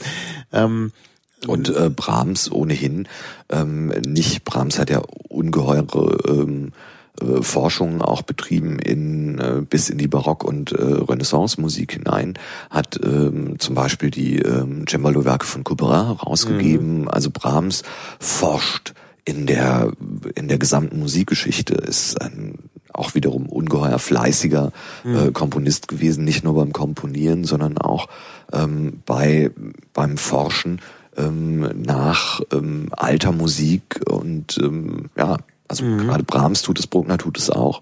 Ja. Ähm, ja. Ja. Gut, aber bevor wir zu Brahms und Bruckner mhm. kommen, müssen wir, also ohne Beethoven geht nicht, weil, äh, Nein. weil sie alle, alle Beethoven nachahmen wollen. Ja, auch bis, bis Schubert. Auch Schubert ist ja irgendwie besessen von Beethoven mhm. und kommt da nicht so richtig aus diesem Schatten heraus. Ja. Also das ist schon, das, das, das müssen wir vielleicht tatsächlich nochmal beleuchten, warum äh, nun gerade Beethoven so was Besonderes ist. Ja, ja, das sind schwierige Fragen. Das sind ähm, ja klar, die bewegen mich aber ja, die, die also du willst ich habe da keine Antworten drauf okay. so ohne weiteres, aber lass uns doch mal versuchen eine Antwort zu finden. Mhm. Das wäre doch wäre doch schön. Mhm. Also bei Beethoven ist es vielleicht. Also ich kann ja, ja mal was sagt, sagen. Also ja, ich habe ja lange Zeit mit Beethoven so meine Probleme gehabt. Also ich war ja nun auch schon lange äh, Malerfan und so.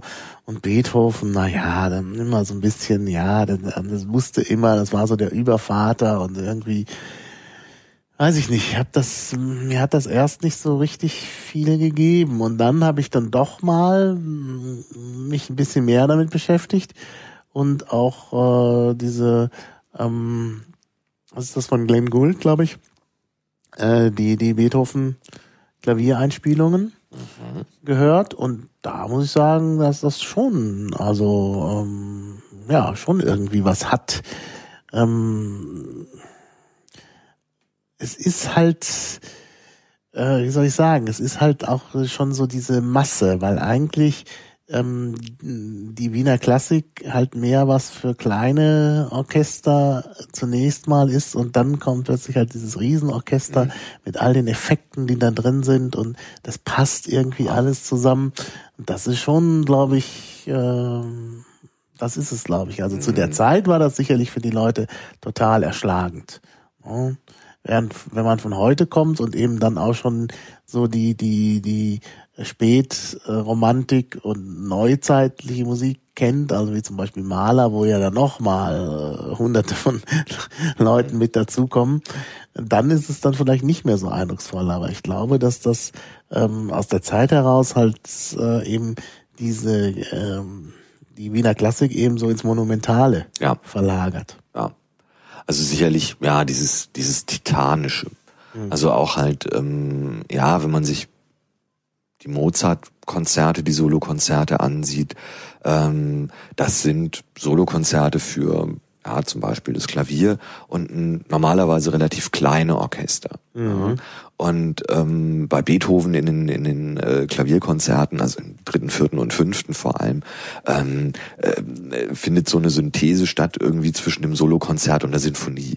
Da, das sind plötzlich unglaubliche Klangmassen, die da bewegt werden. Also das ist sicher so eine, äh, so eine Richtung. Das andere ist halt auch, Ähm, wenn man sich anschaut, wie viele Sinfonien Haydn geschrieben hat, das sind über 100, glaube ich. Mhm. Ähm, Mozart auch deutlich mehr als Beethoven. Bei Beethoven sind es neun. Ja. Also auch so eine wirklich es wird sehr lange an den Werken gearbeitet. Es wird mhm. alles, ähm, man äh, sagt auch irgendwie, ich hatte das irgendwann mal, ähm, äh, was war das bei Bruckner oder so, ähm, ein Motiv, ja, das einmal kommt und dann auch wieder verschwindet. Ja. Und irgendjemand sagte dann, aus diesem einen Motiv, da hätte der Beethoven die ganze Sinfonie draus gemacht. Mhm.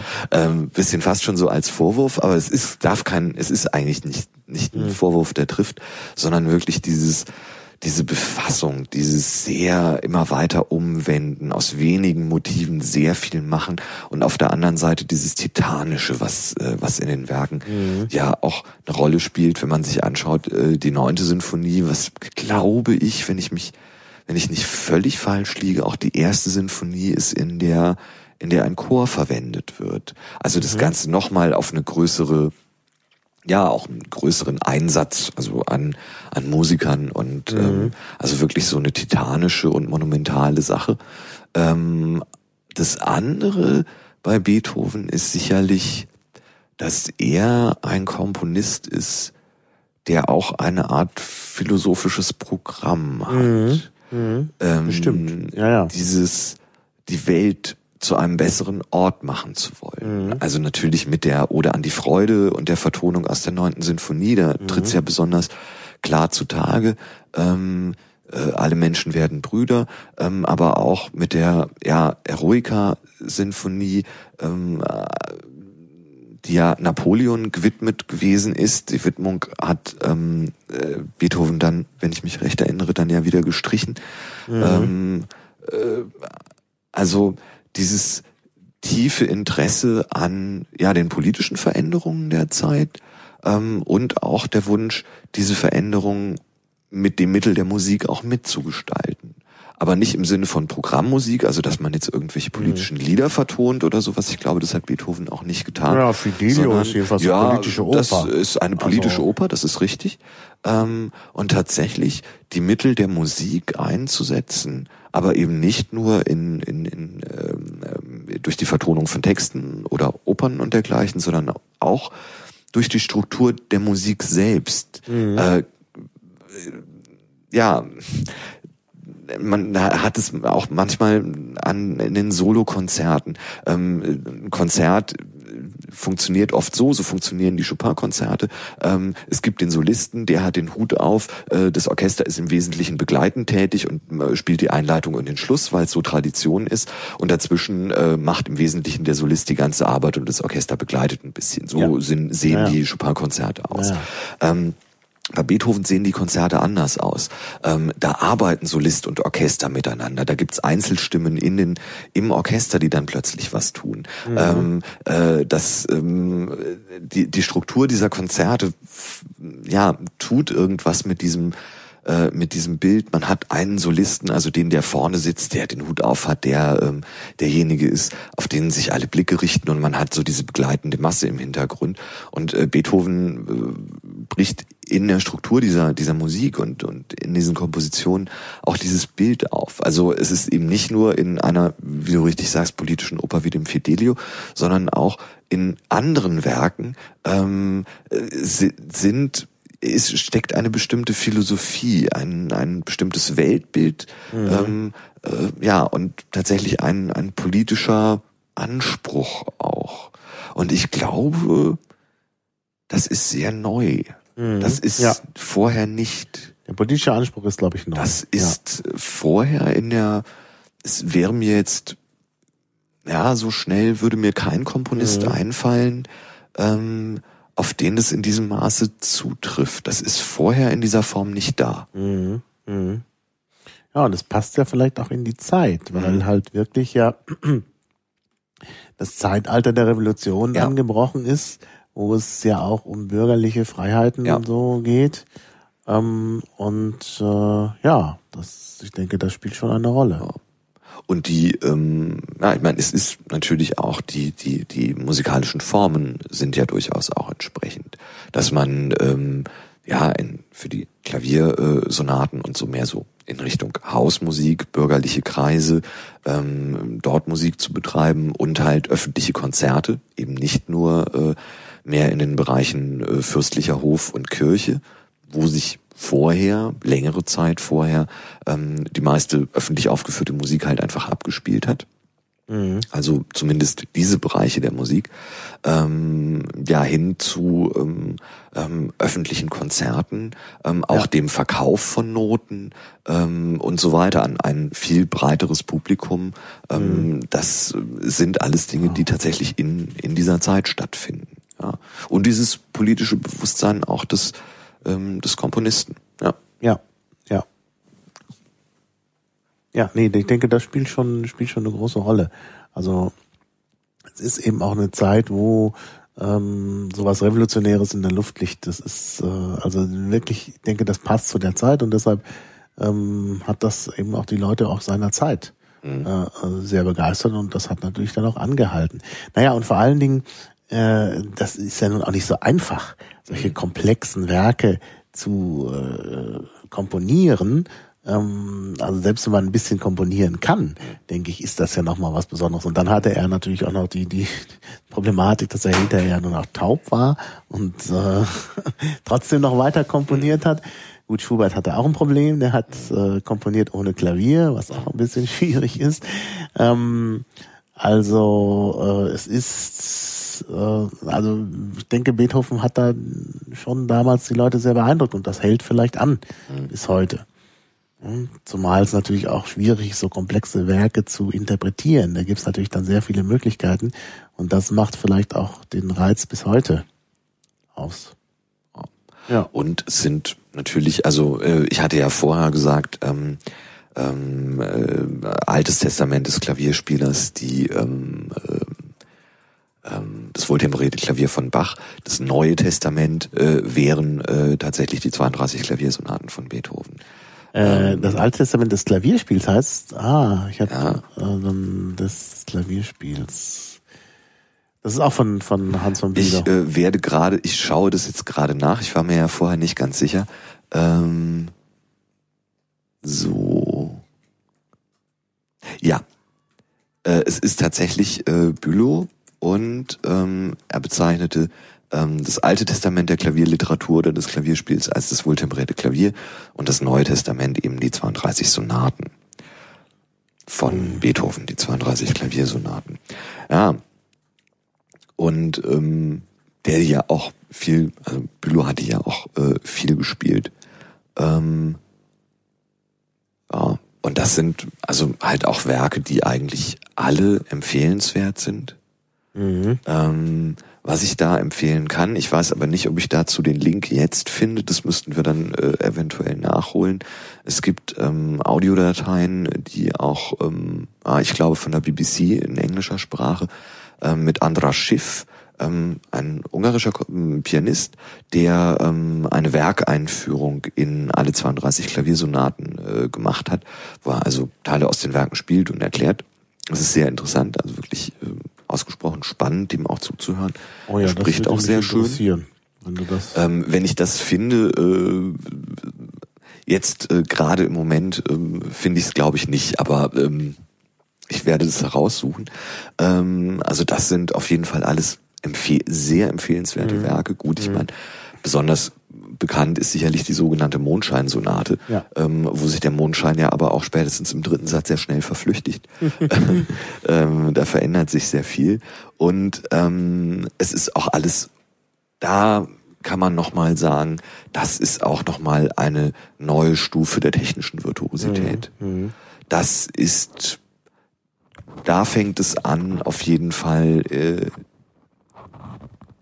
in ja eben auch was die Klaviermusik äh, anbetrifft zu gehen, ähm, die von Leuten, die das nicht beruflich machen, eigentlich auch technisch nicht mehr bewältigt werden ja, kann. Das, das geht bei Be das geht bei Mozart noch, mhm. ähm, das geht auch bei Haydn noch. Klar. Gut, da gibt's ja wenig Klaviermusik auch, mhm. aber was die ähm, was die notwendige Klaviertechnik und Spieltechnik betrifft, ähm, mhm. musst du bei ja. vielen der Werke von Beethoven sagen, das ist für jemanden, der das nicht wirklich richtig gelernt hat, eigentlich nicht mehr zu bewältigen an, an Virtuosität, an, an Schwierigkeiten, auch spieltechnischer Natur. Ja. Also das treibt es auch nochmal auf eine, auf eine besondere Stufe. Auch in der Orchesterbehandlung ist es so, aber gerade was so die Soloinstrumente und insbesondere das Klavier ähm, halt bei Beethoven betrifft, das äh, kriegt man nicht mehr hin. Also ich müsste, denke ich, um den dritten Satz aus der sogenannten Mondscheinsonate einigermaßen vernünftig spielen zu können, vermutlich etwa sechs Monate üben. Ja, also Ja. das ist ähm, Da sind dann irgendwann so fiese Triller in der linken Hand, das ähm, äh, nein, nein, nein, also das ist nicht mehr Das ist das ist nicht mehr zu bewältigen. Das, Ja. Da wird's echt hart. Das denke ich ja. auch. Also das ist dann wirklich auch komplex. Und es sind halt auch Werke, für die man äh, eine Einführung auch äh, wirklich braucht, Ja. weil, weil, weil da eben auch so viel Programm drinsteckt und so viele Ideen, dass man einfach die Sache nicht mehr so ohne weiteres äh, versteht. Also ich hatte mal das Glück, ähm, an einem Seminar teilzunehmen, das ich mitveranstaltet habe über Musik und Grammatik.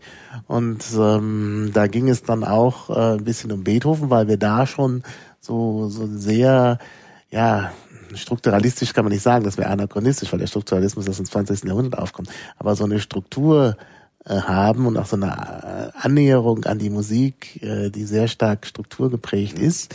Und da kann man viele Dinge auch erst verstehen, wenn einem jemand am, am Klavier auf, aufzeigt, wo da, äh, was sich da eigentlich abspielt. Weil man das so ohne weiteres beim Hören gar nicht erfassen kann. Das gilt übrigens auch für, für Chopin. Also äh, bei Chopin gibt's halt, ähm, auf den müssen wir ja auch noch kommen. Na, jetzt greife ich vor. Nein, ich habe Spaß mehr auf. Ich sage dann später noch was zu Chopin. Ja, bitte. Äh, später. Weil da auch, also das, das, wie gesagt, also da kann man unheimlich viel äh, mit anfangen. Und deshalb braucht man, glaube ich, auch tatsächlich so eine Einführung. Deshalb wäre ich dir dankbar für den Link zu den Werkeinführungen, weil das wirklich hilfreich ist. Also es ist irgendwie äh, von Beethoven ab ist die Musik halt so komplex, dass es einfach mit Hören nicht reicht. Es wird schwierig, auf jeden Ja. Fall. Ja, ja. Ja. Ja, gut. Äh, dann schließen wir Beethoven ab. ja. Und äh, Das ist ja ein richtiger. Ich hab's äh, gefunden. Ich äh, äh, tue es in den in den in in den Irk Channel. und dann kann ja, ich es äh, kopieren, genau, aus dem Chat. Ja. Huch, ich kann es nicht kopieren, das geht nicht, aus irgendeinem Grund. und es ist auch tatsächlich sehr kurzweilig. Also das äh, Mhm. ganz spannend. Ja, na, ich bin Ja. ja. sowieso ein Fan von Einführungen auch zu Wagner und so. Aber das werden wir heute alles nicht mehr schaffen, weil das dann doch zu viel wird, wenn wir jetzt auch noch Wagner und so uns hier an ähm, tun. Ja, ich würde sagen, wir machen einfach an der Stelle weiter, wo es weitergeht. Also nach Beethoven kommen die ganzen Leute, die sich mit Beethoven auseinandersetzen. Ja. Also Brahms und Bruckner und äh, Schubert. Ja. Ich denke, die, das sind die drei, die man erwähnen Der ja äh, letzten Endes ähm, fast ja Beethoven Zeitgenosse ist. Ja, ja, Schubert, äh, Schubert stirbt ist- ja genau. nur Ja, ja. ungefähr ein Jahr nach äh, nach Beethoven. Stimmt, das ist eigentlich Zeitgen äh, Zeitgenosse. Also vielleicht fangen wir mit Was, Schubert was an. auch f- äh, interessant ist. Ja. Das ist das äh, Ja, ist ja, ein, weil äh, man denkt, das ist unheimlich viel später. Erstmal, weil er sich immer auf Beethoven bezieht Ja. und weil er ja auch so Sachen macht, die dann wirklich, ähm, ja, so an, also das ist ja schon anders. Also mit den Liedern und, also es wirkt einfach auch so, äh, weiß nicht, es wirkt moderner. Ja. Also das ist äh, auch, ja, man muss sich das immer tatsächlich auch wieder so ins, ins Gedächtnis Mhm. rufen, dass die letzten Endes Zeitgenossen sind. Gut, Schubert ist ja nicht so alt geworden, ähm, aber tatsächlich nur ein Jahr, um ein Jahr länger gelebt hat als, als Beethoven ist er. Beethoven stirbt ja 1827, Ja, Schubert Beethoven 1828. ist natürlich alt geworden. Deshalb Ja. ist es natürlich schon ein ja, Unterschied. ja, klar. ne? Ja, ja, klar. Ja, Schubert. Ja, Schubert. Sag du was zu Schubert. Ja, also Schubert sagtest ja, ist einer meiner Lieblingskomponisten, kommt gleich nach, nach Gustav Mahler. Also ich äh, finde die Schubert-Lieder äh, wirklich großartig, habe da auch verschiedene Aufnahmen, zum Beispiel mit Janet Baker. Ähm, das ist wirklich auch ein tolle, äh, tolle Aufnahmen. Und bei Schubert finde ich halt bei den Liedern auch immer so äh, die Abstimmung von Form auf Inhalt interessant. Ähm, er hat halt, in, in der Romantik werden halt so rührselige Gedichte geschrieben, ne, Rückert, äh, vielleicht er das später. Auf jeden Fall, es gibt so so ähm, rührselige Gedichte, die er dann aufgreift und immer wenn es rührselig wird, dann verschiebt er äh, das und es gibt in der Musik dann äh, eigentlich das Gegenteil zu hören. Mhm. Also es gibt so eine Ironie. Das mhm. ist eigentlich das Interessante bei, bei Schubert. Also ich erinnere mich da an ein Lied, äh, kennst du bestimmt, die Taubenpost. Mhm. Ähm, das ist ja ein Symbol, also es geht ja gar nicht um die Taubenpost, wie man am Ende äh, erfährt. Es wird ja auch in dem Gedicht unsinnigerweise verraten, auch wieder so amerikanisch. Mhm. Man muss halt noch drauf äh, stoßen werden, wo es eigentlich schon völlig klar ist. Und äh, an der Stelle ähm, macht dann Schubert, also wenn es so richtig rührselig wird, dann noch so ein paar Triller äh, und in der Musik und du denkst, das geht doch jetzt gar nicht. Ne? Das geht doch hier um Sehnsucht. Warum, warum kommen jetzt da diese komischen Triller? Ne? Und das ist eigentlich, eigentlich ziemlich äh, also genial, weil er einfach das immer durchbricht. Es ist halt immer, du hast halt immer so ein bisschen dieses Augenzwinkern mhm. bei Schubert und das finde ich schon äh, eindrucksvoll. Und, naja, gut, ich meine, ich bin halt ein, ein mhm. Freund der kleinen Form, deshalb mhm. mag ich die Lieder, aber es gibt natürlich die unvollendete und so, wo ja. man natürlich dann auch sagen kann, hier, das ist große Musik. Ja, und äh, die Klaviersonaten, die ja auch lange Zeit so ein mhm. bisschen so ein äh, ja lange Zeit auch nicht beachtet worden sind, auch nicht ernst genommen worden sind, was sich aber auch so in den letzten 20, 30 Jahren auf jeden Fall geändert hat, mit Alfred Brendel zum Beispiel und, mhm. und den Aufnahmen. Ähm, ja, und auch was auch fantastisch ist, was ich wirklich empfehlen kann, ist die ähm, Klaviermusik ähm, zu vier Händen von Schubert. Mhm. mhm. Da gibt es die F-Moll-Fantasie, ja. die ein unglaublich intensives Werk ist. Das ist mhm schon auch, also da ist tatsächlich nur noch wenig Augenzwinkern. Das mhm. ist ein Werk, aus dem auch sehr tiefe Verzweiflung mhm. kommt. Mhm. Naja. Irgendwie enthält übrigens auch eine große Fuge, also auch, mhm. auch Schubert ähm, ähm, verwendet oder versucht sich an der, an der, an der Fugenform. Ähm, und das ist natürlich schon auch der andere Aspekt, ähm, dass in, aus viel Musik, die Schubert schreibt, auch große Verzweiflung und Depression irgendwie mhm. so herauskommt. Ja, ja. Also vielleicht vergleichbar mit Tchaikovsky, also würde fast so sagen, das sind so die beiden großen Depressiven der Musikgeschichte. Mhm. Ähm, es kann auch gefährlich sein. Also die Winterreise in der falschen, ja. in der falschen Stimmung zu hören, kann äh, ja. kann auch sehr gefährlich sein, ja, ja für die, ja, gut, für die also eigene Stimmung. Schubert mhm. ist natürlich auch so ein bisschen, hat sich ja immer als gescheiterte Existenz auch mhm. gefühlt. Der hatte ja dann auch keine, es hat ja mit dem, mit dem, beruflichen Erfolg nicht so mhm. richtig geklappt und so. Also, es wäre sicherlich jemand gewesen, dem ein bedingungsloses Grundeinkommen gut mhm. getan hätte. Ja. Und dann wäre er vielleicht auch älter geworden und wir hätten große vollendete ja. Äh, Wobei er selber halt offensichtlich auch jemand gewesen ist, der nicht so richtig rausgekommen ist. Ja, ja. Also er ja, war halt auch nicht, er hat halt auch selber nicht, also vielleicht anders als jemand wie Beethoven oder als Mozart oder so oder äh, andere, die ja doch eher auch nach außen gegangen sind und, und ja, sehr mm, viel auch getan haben, ähm, hat, war Schubert halt auch, denke ich, in der Hinsicht sehr zurückhaltend und ähm, hat vielleicht auch sich bietende Gelegenheiten nicht so unmittelbar genutzt. Aber es hat halt dann auch wirklich lange Zeit gedauert, bis ähm, ja so richtig äh, was rumgekommen ist, also bis die Bekanntheit sich auch wirklich ähm, äh, sich wirklich erhöht hat. List hat da relativ viel dazu getan durch mhm. Liedbearbeitungen und so. Ähm, da gibt es einige sehr sehr schöne Sachen.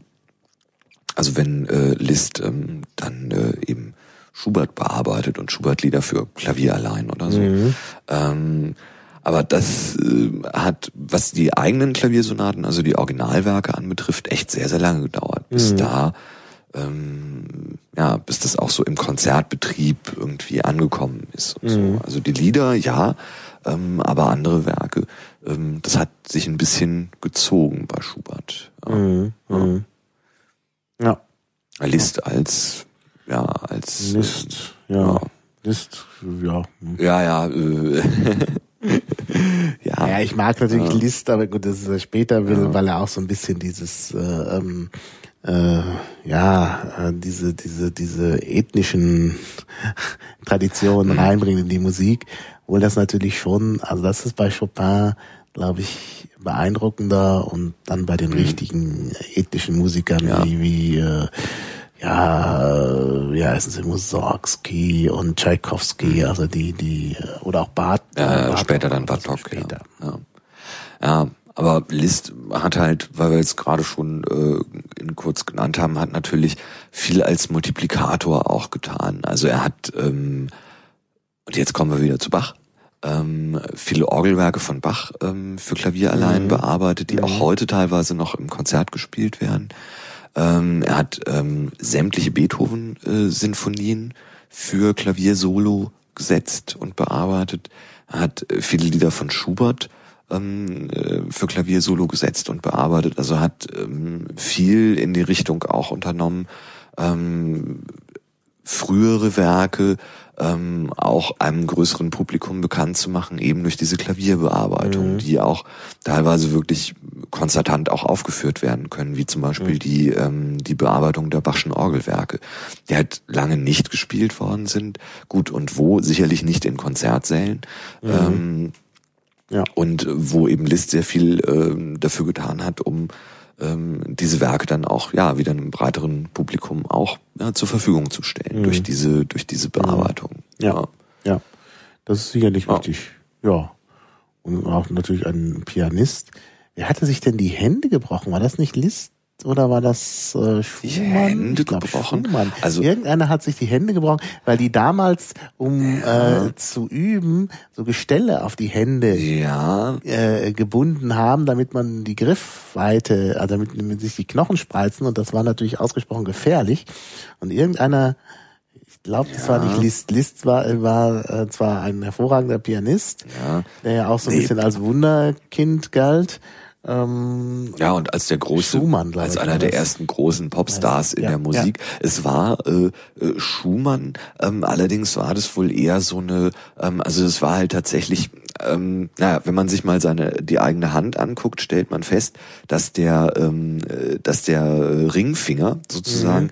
irgendwie anders funktioniert, dass da zwei Sehnen sich ja irgendwie Mhm. überkreuzen und dass man beim Ringfinger anders als bei allen anderen Fingern irgendwie weniger Bewegungsfreiheit Mhm. hat, wenn man Ja. ähm, und äh, da gab es tatsächlich dann halt so ein Gestell. Ähm, also wenn man das so versucht, merkt man eben irgendwie den grad. Ringfinger kriegt man nicht so richtig bewegt. Ja, das ist der ist hat weniger Bewegungsfreiheit und ähm, ist halt auch besonders schwach dadurch, weil man ihn halt auch nicht so hoch anheben kann. Und ähm, da gab es dann tatsächlich eben so ein Gerät, um das eben zu trainieren. Und äh, Schumann hat es übertrieben und hatte halt dann irgendwie eine chronische Sehnenscheidenentzündung oder so. so war das, ähm, Und ja. im Prinzip äh, war dann die ganze Hand kaputt danach. Also äh, äh, nicht zu Hause nachmachen keine gute Idee. Ähm, äh, das war äh, war war Schumann. Nee, Liszt ähm, Nee, war hat's- so einer der ja so der große Popstar Mhm. ähm, und hat ja im Prinzip auch so eine ganze ja Schule an Pianisten auch begründet. Also Liszt-Schüler und Schüler von Liszt-Schülern. Das zieht sich eigentlich fast bis in in die heutige Zeit, dass es da also so quasi so Traditionen gibt ähm, und äh, irgendwie dann ähm, ja bestimmte Klavierschulen oder dergleichen zurückgeführt werden können ähm, auf ähm, ja auf Franz Liszt. Mhm. Ein bisschen sowas wie eine apostolische Sukzession, nur eben eine Art musikalische Sukzession ähm, Ja. ähm, ja von Franz Liszt ausgehend. Mhm. Mhm. Naja, Ja. Ja, gut. Schumann hm, muss man vielleicht nicht, er hatte auch eine, seine Schwester war ja auch ähm, eine, äh, eine, zumindest als eine, eine der wenigen Frauen, die da eine Rolle gespielt haben. Ähm, du ja, meinst die Ehefrau. Ehefrau. Das war die- war- das- ich nein, dachte, das war die. Ehefrau. Ach ja, nee, seine Das Ehefrau. war, Okay, war die alles klar. Ehefrau, die ja auch mal auf dem Geldschein drauf war. Ja, ja, die war auf dem Geldschein Schumann. drauf. Daher weiß man das erst so Schumann. richtig. Ja. Mhm. Ja, ähm, was wollte ich, äh, was wollte ich sagen? Ja, wir brauchen, glaube ich, mh, aus Zeitgründen brauchen wir das, glaube ich, jetzt mit Schumann nicht zu vertiefen. Können dann doch vielleicht auf Chopin kommen, denn da gibt's Bitte sehr. viel zu sagen. Ja, also Chopin, ich sagte schon, warum, weil halt da auch nichts zufällig ist und weil es eben auch sehr viele ähm, volkstümliche Traditionen einbezieht, also die Masurken zum Beispiel, die auch relativ leicht zu spielen sind, einige zumindestens habe ich auch gespielt. Ähm, und dann natürlich auch die Rückbesinnung auf Bach. Da gibt es ja ähm, diesen Zyklus, den habe ich auch gespielt. Die Prälude. Äh, Prä äh, Prälude, genau. Die ja auch Bach äh, Rückbezug haben, auch so angeordnet mit so, so Quintenzirkel, wenn ich das richtig in Erinnerung Und es sind habe. auch 24, Auch genauso 24. wie die äh, 24 Ja, damit es einmal durch die, Ja, genau. äh, durch die Tonarten durchgehen kann.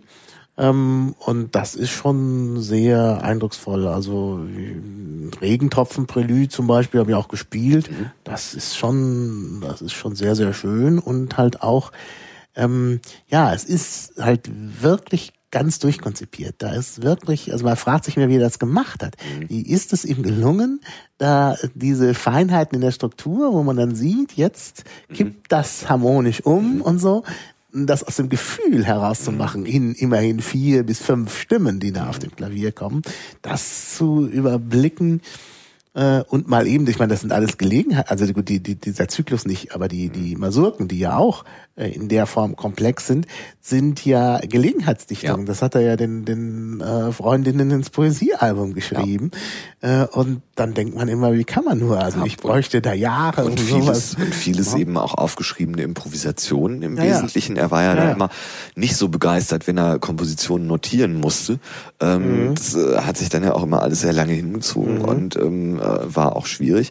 Ähm, Ja, ja. ja, und das, das andere ist halt, ähm, vieles klingt halt, wenn man es nur sehr oberflächlich hört, ähm, nach ähm, sehr guter Kaffeehausmusik. Mhm. Und die Komplexität, die dahinter steht, auch was wir ja schon vorhin kurz angesprochen hatten, die polyphone Komplexität, also die Mehrstimmigkeit, mit der er da arbeitet, ähm, ist ähm, ungeheuerlich bei Chopin. Das Ja. ist ähm, Ja, also die- sehr die äh, die die. Komplexität ist wirklich wirklich Ja. unglaublich. Ich habe es also wirklich mal versucht zu äh, analysieren. Ich habe ja wie gesagt mal auch Klavierunterricht gehabt und das ist ein bisschen daran gescheitert, weil ich äh, nicht geübt habe, ist ja klar, äh, und weil ähm, mich eigentlich äh, mehr der Aufbau fasziniert hat. Ich habe mich da hingesetzt, bin zu meinem Klavierlehrer gegangen, habe gesagt, ich habe nicht geübt, aber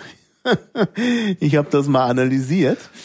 Oh, ich hatte mir dann von Hugo Riemann, den muss man vielleicht auch erwähnen, die Harmonielehre äh, besorgt, obwohl die ein bisschen eigentümlich ist. Und dann habe ich halt analysiert und dann äh, also wirklich die, die, die Harmonie äh, daraus äh, ähm, baldowert, was nicht so einfach ist. Und dann war er auch immer ganz begeistert. Dann haben wir da die ganze Stunde gesessen und uns das mit der Harmonie genauer angeschaut. Und das ist schon, also das ist endlos bei Chopin, aber das wirklich so eine Komplexität hat, äh, dass man das kaum fassen kann. Das ist wirklich sehr, sehr eindrucksvoll. Kann, also Chopin kann man dann nur empfehlen. Und dann kommt es eben, ähm, und das hat, wie gesagt, ich habe ja von dem Seminar schon berichtet, was mich ja auch nachhaltig beeinflusst hat. Da, äh, da gibt es ja zum Beispiel Etüden von Chopin. Also Etüden sind, wir hatten vorhin schon Esercizi, das ist das gleiche, nur auf Italienisch.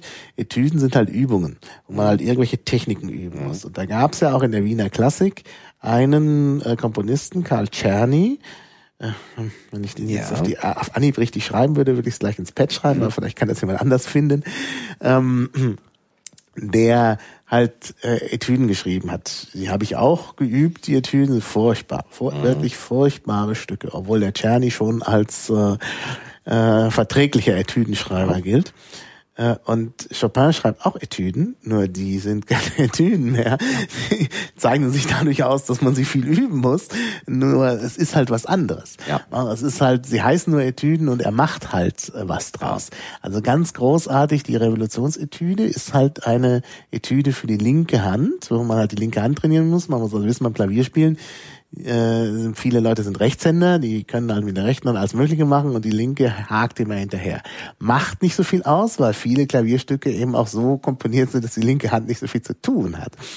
Äh, aber die soll man halt besonders üben. Deshalb gibt's von Czerny, und das war mir eben gar nicht klar, es gibt von Czerny eine Etüde für die linke Hand mhm. und die nimmt äh, Chopin. Jetzt kann man sagen, okay, Plagiat. Nee, er nimmt sie und dann wird ein Stück daraus, aber richtig, also mit mit Programm, mit Inhalt, mit Struktur, wo man auch richtig sieht, da spielt er dann mit mit der Struktur, den Möglichkeiten und auch den Schwierigkeiten in der linken Hand und dann ist man total beeindruckt, weil man hinterher gar nicht mehr denkt, dass es doch, dass es eine Etüde ist. Das ist es eben auch halt nicht. Es ist halt Schein. Also genau wie die Präludien ja möglicherweise auch so was ist wie eine Parodie auf Bach und im Grunde ein Schein. Es ist ja keine Prälude, äh, kein, kein Vorspiel in dem Sinne, sind eben auch die Etüden keine mhm. Etüden, sondern eben richtig gehende ähm, Kompositionen. Und jetzt wird's halt interessant es ist nicht nur so, dass da eine Programmatik drinsteckt, sondern ähm, es gibt unheimlich viele Zitate in der Revolutionsgeschichte. Da kommt auch Beethoven drin vor und so. Also ähm, Chopin verarbeitet verschiedene musikalische Ideen einfach weiter und macht da was ganz Neues draus, was auch wirklich ganz anders ist. Also selbst wenn es die GEMA schon gegeben hätte, die natürlich dann auch gesagt, oh, Remix wollen wir nicht. Äh, also den Remix da rauszufinden mhm. und rauszuarbeiten, da muss man schon mehrere Musikwissenschaftler beschäftigen. Die können das dann zwar, also wie gesagt, äh, äh, mein Kollege aus der Musikwissenschaft, dem ich das Seminar gemacht habe, der hat das dann alles auch genau gezeigt, die Parallelen gezeigt, aber da habe ich wirklich gedacht, also da muss man schon richtig sich gut auskennen und wahrscheinlich erstmal eine Dissertation über Chopin geschrieben haben, wie er gemacht hat, um dann ähm, das genau herauszufinden. Also das ist unheimlich beeindruckend. Also ich würde wirklich sagen, Chopin, das äh, kann man hören und das kann man auch lesen. Mhm. Wie gesagt, weil man diese Noten irgendwie lesen muss und dann muss man sich hinsetzen und dann kann man suchen. Also Intertextualität und so, das kannten die alle schon. Mhm. Hören und lesen. Leider kann man vieles nicht spielen. Ja, ja, das stimmt. Weil es so also die kann man nicht ungeheuerlich virtuose ja. Musik auch ja. ist. Also das ist ja noch das Nächste. Er macht ja nicht nur alle diese Dinge, mhm. sondern er bringt ja auch das Klavierspiel auf äh, ein komplett neues Level. Mhm. Das ist. Da frage ich mich immer, wie konnten die das selber spielen? Ich meine, Liszt, klar, der, der war natürlich der äh, Virtuose.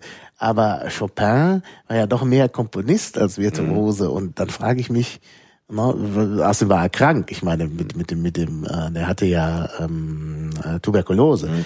Also wenn man da nicht richtig atmen kann, wie kann man so mal spielen? Und er soll wohl gar nicht so besonders große Hände gehabt haben, mhm. was auch krass ist.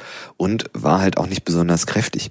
Mhm. Und ähm, gerade in einigen der Etüden, aber auch in anderen Stücken ist ja doch auch sehr viel ja, körperliche Kraft erforderlich, mhm. ähm, um da so ein Konzert zu bestreiten oder so ein Stück durchzuspielen. Also mhm. ähm, allein die ähm, erste Etüde von Opus 10 in, in, in C-Dur, die halt auch eine ähm, ja durchaus eine, eine ja, Parallele hat im Anfang zu der zu dem ersten Präludium aus dem wohltemperierten Klavier. Also da ist ja, diese genau. Parallele Bach ganz ist natürlich immer, ganz das klar ich jetzt nicht erwähnt. Ähm, und ganz stark. Ähm, sieht man auch schon im Notenbild. Ähm, äh, ja, diese, diese Kraft, die halt auch dafür erforderlich ist, die ist halt auch irgendwie, wo, wo kommt die her? Also es ist äh, faszinierend. Mhm. Schubert, äh, Chopin ist ein, ist ein ganz, ganz faszinierender Komponist. Ja. ja. Also ich glaube, Und dass er dass er sich da selber was geschrieben hat, ja. was er nicht mehr spielen konnte, um ja, sich wirklich. eben dran, also Etüde ja. ist es ja eben, um sich eben daraus, äh, da eben auch zu fordern. Mhm. Es gibt ja auch die eine, die man da so ganz schnell spielen muss. Mhm. Ähm, diese Minuten, mhm. wie heißt sie noch? Ja, das ist der Minutenwalzer. Minutenwalzer, ja. Genau, Minutenwalzer. Mhm. Der ja auch nicht zu spielen ist in, in der Minute. Das geht ja gar nicht. Also er hat da irgendwie, ähm, vielleicht ist das, hat das mit der Romantik zu tun, dass, dass man also so da, diese Grenzerfahrung ja. letzten Endes, ja. ja, und es bringt einen an seine Grenzen. Man muss sich nur die erste angucken und versuchen, das zu spielen, und man wird, äh, wenn man ähm, nicht wirklich gut geübt ist, äh, nach zehn Minuten äh, Schmerzen in der rechten Hand haben. Mhm. Ja, also das äh, ja weil die, die Griffe sehr weit sind und so. Also das ist. Ähm, kann man anschließend die Revolutionsetüde ja. versuchen, da hat man die Schmerzen dann in der man die, Dann äh, gleichen sich zumindest die Schmerzen aus. äh, nur eben nicht zu weit treiben, sonst hat man dasselbe Problem wie Schumann mit der Sehenscheidenentzündung. Naja, ja. Also ähm, don't try this at home. Äh, vor allem nicht ohne Lehrer, das kann gefährlich werden. Da kann mhm. man auch bleibende Schäden äh, erzeugen. Ähm, ja, aber das ist tatsächlich nimmt er diese Form, ähm, wobei es nicht ganz ohne, ohne Parallele ist. Es gibt einen ähm, englischen Komponisten, ich glaube John Field, der ähm, mit Etüden Nee, das war ist Quatsch, ich rede Quatsch. Ähm, der mit Nocturnen was ähnliches die gibt's tut. auch noch, ja. Ähm, also es ist, da gibt es einiges, was auch interessant ist. Ähm, und ich glaube, der war auch Schüler von Czerny oder so. Also das hängt alles auch durchaus wieder, wieder, Mhm. wieder personell miteinander zusammen. Ja. Ja, aber Chopin ist, ähm, ist, ähm, ich glaube, der wird auch viel unterschätzt, kann es sein? dass Mhm. Ja, ich glaube, Chopin wird unterschätzt. doch das eine oder Das andere liegt Mal nicht so daran- richtig ernst Ja, genommen das liegt wird. daran, dass es eben diese leichten Stücke auch gibt von Mhm. ihm. Und es ist halt dieses Volkstümliche, wo auch äh, die Leute immer sagen, nee, äh, das ist uns jetzt zu volkstümlich. Das ist ja auch immer das Problem bei Gustav Mahler. Gustav Mahler wird ja auch immer so als schlechter Komponist dargestellt, weil er halt äh, diese volkstümlichen Melodien drin hat, Ja, die teilweise ja gar keine richtigen volkstümlichen Melodien sind, sondern Melodien, die die nur so gemacht sind, als wären sie volkstümlich. Äh, und und das äh, dann, also wenn man natürlich dann so äh, den Musikgeschmack von Beethoven hat, wo alles irgendwie tiefsinnig sein muss ja, und, und so, und dann kommt da so was Volkstümliches, dann denkt man immer auch, was ist das? Ne? Oder böhmische Volksmusik oder hier eben äh, dann eben äh, Polonesen und Polonesen, und, also ja. polnisch, masurisch oder was auch immer. Äh, Volksmusik, das ist nicht das Wahre und sagt dann, rümpft dann die Nase. Ne? Es ist ja immer, äh, ich meine, Musik ist ja immer eine Frage des Geschmacks. Ne? Und, und bei Geschmack, wenn man sich nicht richtig auskennt, dann muss man sich den irgendwie ja, zurechtlegen und dann sagt man auch, das ist jetzt nicht das Richtige, das ist nicht Beethoven. Ich glaube, in Deutschland ist man eben auch, also nicht nur die Komponisten nach Beethoven waren von Beethoven traumatisiert, sondern auch das Publikum. Und äh, da musste dann irgendwie alles andere schlecht sein. Und Ich weiß es nicht. Vielleicht kommen da auch noch politische Dinge dazu, wie der Nationalsozialismus oder so, wo man dann auch wieder Beethoven hochgejubelt hat und die anderen runtergejubelt hat. Und das ist natürlich dann ähm, vielleicht auch nochmal ein Problem. Ich weiß es nicht. Auf jeden Fall äh, wird, glaube ich, Chopin äh, wirklich unterschätzt. Ja. Ja, gut. Dann äh, was? Und hat, ähm, ja, weil wir vorher eben Scarlatti hatten, also Mhm. würde halt sagen, Scarlatti, Beethoven, Chopin und Liszt Mhm. sind so die Komponisten, die halt auch am meisten für die Entwicklung des Klavierspiels, also Mhm. Komposition, Klaviertechnik und dergleichen getan haben. Also Mhm. da ist Chopin auf jeden Fall auch noch einer der ganz großen. Ja. Naja, und Chopin ist eben tatsächlich, das hatten wir ja vorhin schon, der Anschluss so an Bach, weil Ja. er wieder sehr polyphon ist und, und, und, und er greift ja auch Bach entsprechend auf. Ja. Und ähm, das ist natürlich. Äh, Wobei Bach nie ganz weg gewesen ist. Nee, nee, das ist also die, richtig. die Ja. Idee ist ja so ein bisschen auch in den Köpfen, dass ähm, Mendelssohn den erst dann irgendwie so in den 1820er Jahren oder wann Mhm. äh, wiederentdeckt hat mit äh, der ähm, äh, Matthäus-Passion-Aufführung und so. Also dass das so eigentlich, Mhm. dass Bach irgendwie 70 Jahre lang vergessen war oder so. Das ist äh, dem, das ist nicht so. Also das war schon immer präsent, dass es den gegeben hat und auch sowas wie zum Beispiel das wohl temperierte Klavier war auch bei Beethoven präsent und bei Chopin dann sowieso. Also ganz weg war war das nie, aber ähm, ja auch was die Kompositionstechniken anbetrifft oder auch bestimmte Rückgriffe, das ist dann tatsächlich ähm, ja ist Chopin Ja. auf jeden Fall einer, der da ganz wichtig ist. Ja, ja, ja, Stelle. das stimmt. Ja, ja, das ist äh, und das Interessante. Ähm, äh, das, das Interessante ist hier eben auch, äh, wenn man die deutsche Wikipedia anschaut. Mhm. Es ist ja wirklich, es ist ja wirklich unglaublich. Mhm. Ähm, Zu, welcher Artikel? Chopin? oder? Chopin. Okay. Die ganzen Werke, Präludien, Masurken und so, Walzer, sind Unterartikel des Chopins, äh, Chopin-Artikels, weil ja in der deutschen Wikipedia immer versucht wird, alles so zusammenzufassen. Äh, bei äh, äh, Beethoven oder so stellt sich gar nicht die Frage. Das ist natürlich, die neunte Symphonie ist natürlich ein eigener Artikel. Ein eigenes, ja. Also das ist wunderbar, weil ich da nochmal äh, die, die im Grunde Bigotterie der Relevanz erkennen kann, weil man eben sagt, ja, hm, also Beethovens neunte Symphonie, eigene Artikel, ja. klar, aber Schubert, äh, äh, Schubert weiß ich nicht, habe ich ja. jetzt nicht geguckt, aber aber äh, äh, Chopin also Boah, in der englischen Wikipedia bin ich sicher, das dass die Revolutionsetüde einen eigenen Artikel hat. Da mhm. will ich ja fast jede Wette eingehen. Ich kann jetzt auf die Schnelle nicht nachschauen. Aber in der deutschen ist das ist die erwähnt im Unterabschnitt ja. Etüden, äh, Etüden als Teil, und, ähm, wenn überhaupt dann und doch, es gibt ah. einen Unterabschnitt Etüden, genau. Ähm, nee, Etüden, Etüden heißt es. Ähm, ja, und, und ne, also eigentlich sind das kommensurable Werke, also ja. vergleichbare Werke. Allerdings. Ne? Also ja. warum wird das so äh, gemacht. Also ich meine, das zeigt eben tatsächlich den Wissenskonsens wieder, wie das die Wikipedia immer ja. so tut. Und da sagen die Leute, ja, das ist. Ne. Du hast übrigens recht, es gibt einen eigenen Artikel in der englischsprachigen Wikipedia zur Revolutionsetüde. Ähm, in der italienischen auch. Ähm, in der portugiesischen und der polnischen und der spanischen, aber in unserer nicht. Also ja. in der deutschen nicht. Okay, und wenn und ich den anlege, werde ich werde ich wahrscheinlich geschlagen werden, aber ich lege den jetzt nicht an. Wirst du äh, dann beschimpft? Ja, ja. Hm. Brauche ich ein Telefon des Zorns. Mhm. Also bei der Gelegenheit. hat, Anger hat ein Telefon des Zorns und äh, den Link auf die dazugehörige Sendung könntest du vielleicht auch ins Piratenpad hier pasten, mhm. wenn ja. du kommst.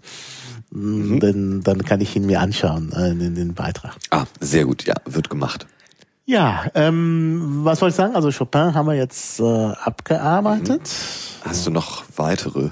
Naja, Maler würde ich ja schon gerne noch äh, erwähnen, weil es ja, auch bitte. wieder Lieder sind und weil es auch wieder an die Traditionen anknüpft, weil er auch mit Beethoven gerungen hat und ganz große Angst hatte vor der neunten Symphonie, weil man weiß, das ist ja, die letzte. Das ist die letzte, ne? die man also schreibt. Beethoven, ja. Schubert und Mahler und er hat es auch, es hat ist auch aufgegangen. also er hat auch nur neun Symphonien äh, geschrieben.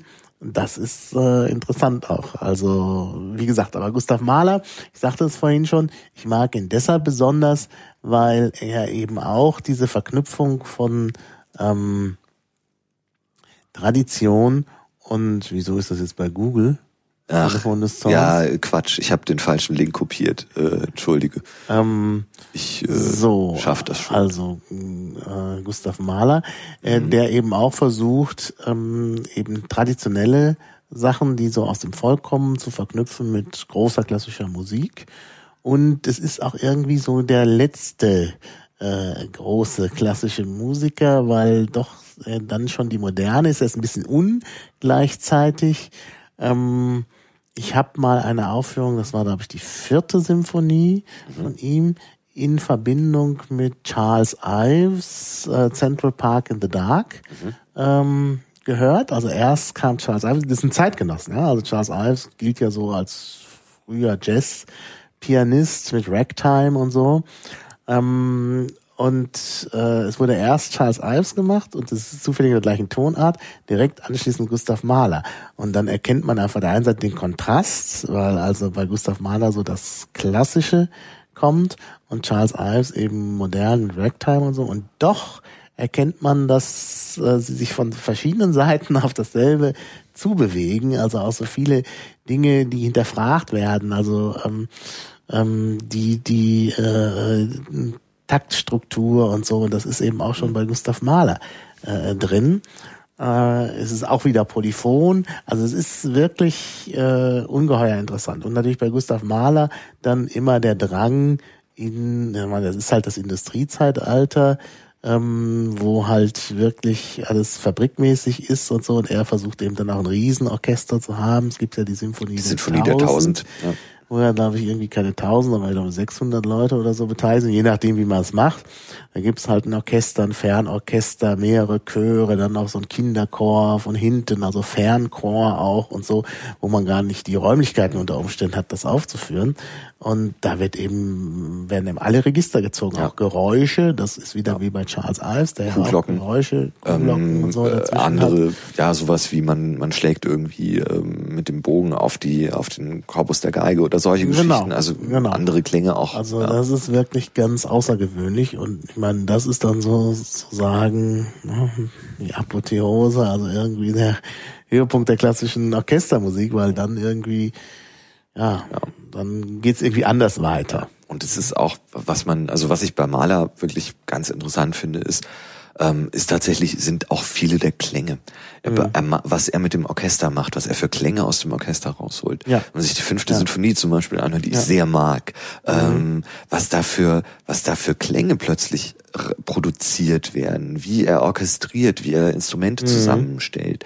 Ähm, da gibt's in früheren Epochen oft gar keine so große Frage, wie das passiert, weil das sehr konventionell mhm. passiert. Und mhm. ähm, Mahler ähm, rekombiniert diese Dinge und macht und, und, und bringt Klänge aus einem Orchester raus, die echt auch ziemlich interessant mhm. sind oft. Mhm. Und ähm, die auch weiter benutzt werden. Zum Beispiel in mhm. der Filmmusik, in der modernen ja, Filmmusik. Ja. Das ist das der ist, Übergang zur Filmmusik, ja. ja. Das ist, also äh, hatte ich schon öfter irgendwie ähm, mal irgendwie Maler, ja, zum Beispiel eben gerade die fünfte Sinfonie. Mhm. Und ähm, ja, äh, dann kommt irgendjemand, das kam irgendwie, es lief bei mir zu Hause und irgendwie, ich hatte Besuch und dann kam irgendwie die Frage, aus welchem Film denn diese Musik wäre. Mhm. Mhm. Ja, ich glaube, da ist was dran. Man hat ja. auch tatsächlich, äh, also ich äh, finde ja Filmmusik auch ganz interessant. Also ein, ein Komponist, den ich dafür sehr gut halte, ist Hans Zimmer, mhm. der zum Beispiel auch die Musik für The Dark Knight gemacht mhm. hat. Und ich habe oft das Gefühl, dass die Werke von Hans Zimmer sozusagen die Fortsetzung sind von Gustav ja. Mahler. Mhm. Also es, es hat was, man könnte fast glauben, dass sich das fortsetzt. Mhm. Also auch diese Klangteppiche und so. Also die Technik ist eigentlich bei Mahler schon da, nur ohne den Film. Also ja. hier haben wir jetzt dann auch noch den Film dabei und das ist schon eindrucksvoll. Ja. Aber ich finde Maler auch gut, was die kleinen Sachen angeht. Mhm. Die Lieder, die Malerlieder sind eigentlich alle, reißen einen irgendwie mit. Also diese Soldatenlieder, wo, wo es ja auch einen ganz starken, das sind natürlich Volkslieder aus des Knaben Wunderhorn, ähm, also dieser Liedersammlung, ähm, die Texte. Ähm, und äh, da hat äh, da hat Maler, der schafft es auch immer, die Gefühle nochmal richtig rüberzubringen. Also die, die Lieder sind zum Teil schrecklich, weil es eben auch immer um den Krieg geht. Und äh, er, in, äh, er macht da so eine Musik, dass man hinterher wie wirklich die Schrecken des Krieges fühlt. Mhm. Und, ähm, und, und dann auch also total mitgenommen ist. Und am heftigsten sind es, ist es natürlich bei den Kindertotenlieder. Kindertotenlieder. Die. Kindertotenlieder äh, nach Texten des bereits erwähnten, fälschlicherweise erwähnten Rückert. Rückert, ja. Rückert ist äh, äh, ja ein Orientalist aus Erlangen, der eben auch Gedichte geschrieben hat ähm, auch oft ein bisschen experimentell, indem er also orientalische Sachen ähm, verwertet hat, aber bei den Kindertotenliedern setzt er sich halt mit dem Tod seiner Kinder auseinander.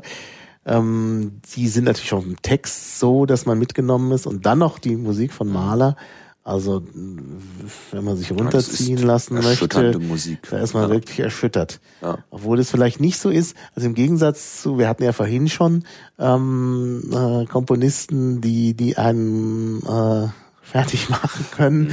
also äh, deprimieren können. Das ist, glaube ich, eher bei Schubert. Die Kindertotenlieder sind eigentlich so, wenn man es überhaupt durchsteht, denkt man sich, meine Güte, geht's einem gut ja. ne, im Verhältnis. Also das ist wirklich eine ganz beeindruckende Musik auch. Also es ist nicht, ist nicht nur der Text.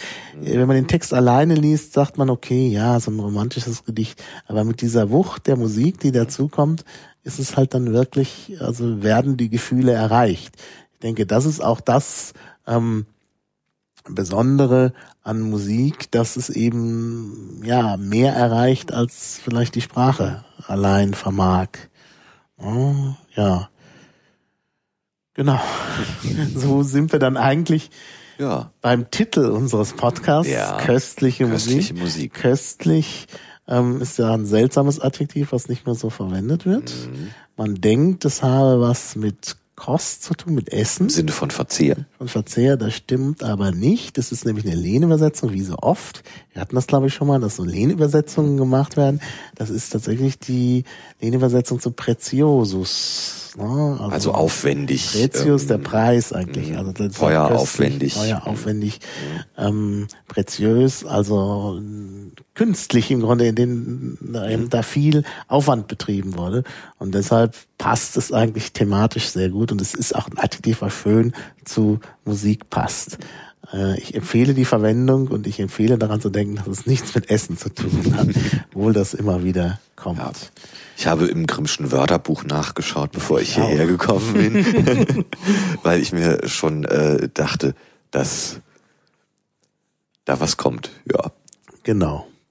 Ja, dann haben wir eigentlich doch also ziemlich alles abgegrast, Ja. was man abgrasen kann an klassischer Musik. Ja, gut, ich meine, wir sind, wir sind nicht zu Brahms gekommen, Ach ja, wir, wir sind haben nicht zu Brahms, Tschaikowski gekommen, Hm, wir sind äh, nicht zu Prokofjew gekommen, was ich sehr schade finde. Das ja, wäre dann das noch wäre in die- dann nach Maler. Nachmaler also noch, die, also, die Nachmaler, da gibt's auch ja. großartige. Also das ist, ist sicherlich Ja. richtig in der, also dann moderneren äh, Musik. Ja, Wir sind nicht zu. Dvorak gekommen, was Dvorak. auch äh, Ja. schade ist. Ähm, Ja. Also es gibt ähm, Wir haben Bartok zigmal erwähnt Bartok und haben nichts zu ihm sagt, gesagt. Bartok vorne betont, bitte. Ja.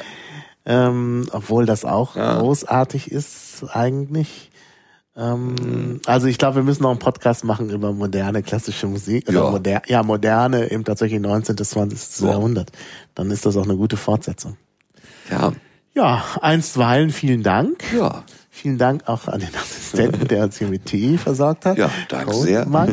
Und an die äh, vielen im Chat, insbesondere Pnio, der hier viel beigetragen viel hat. gearbeitet hat hier. Ja, wunderbar, dann brauche ich nicht mehr so viel zu machen.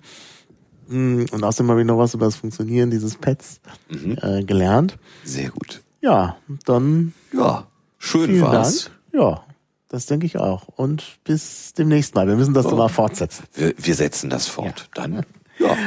Also, Tschüss. tschüss.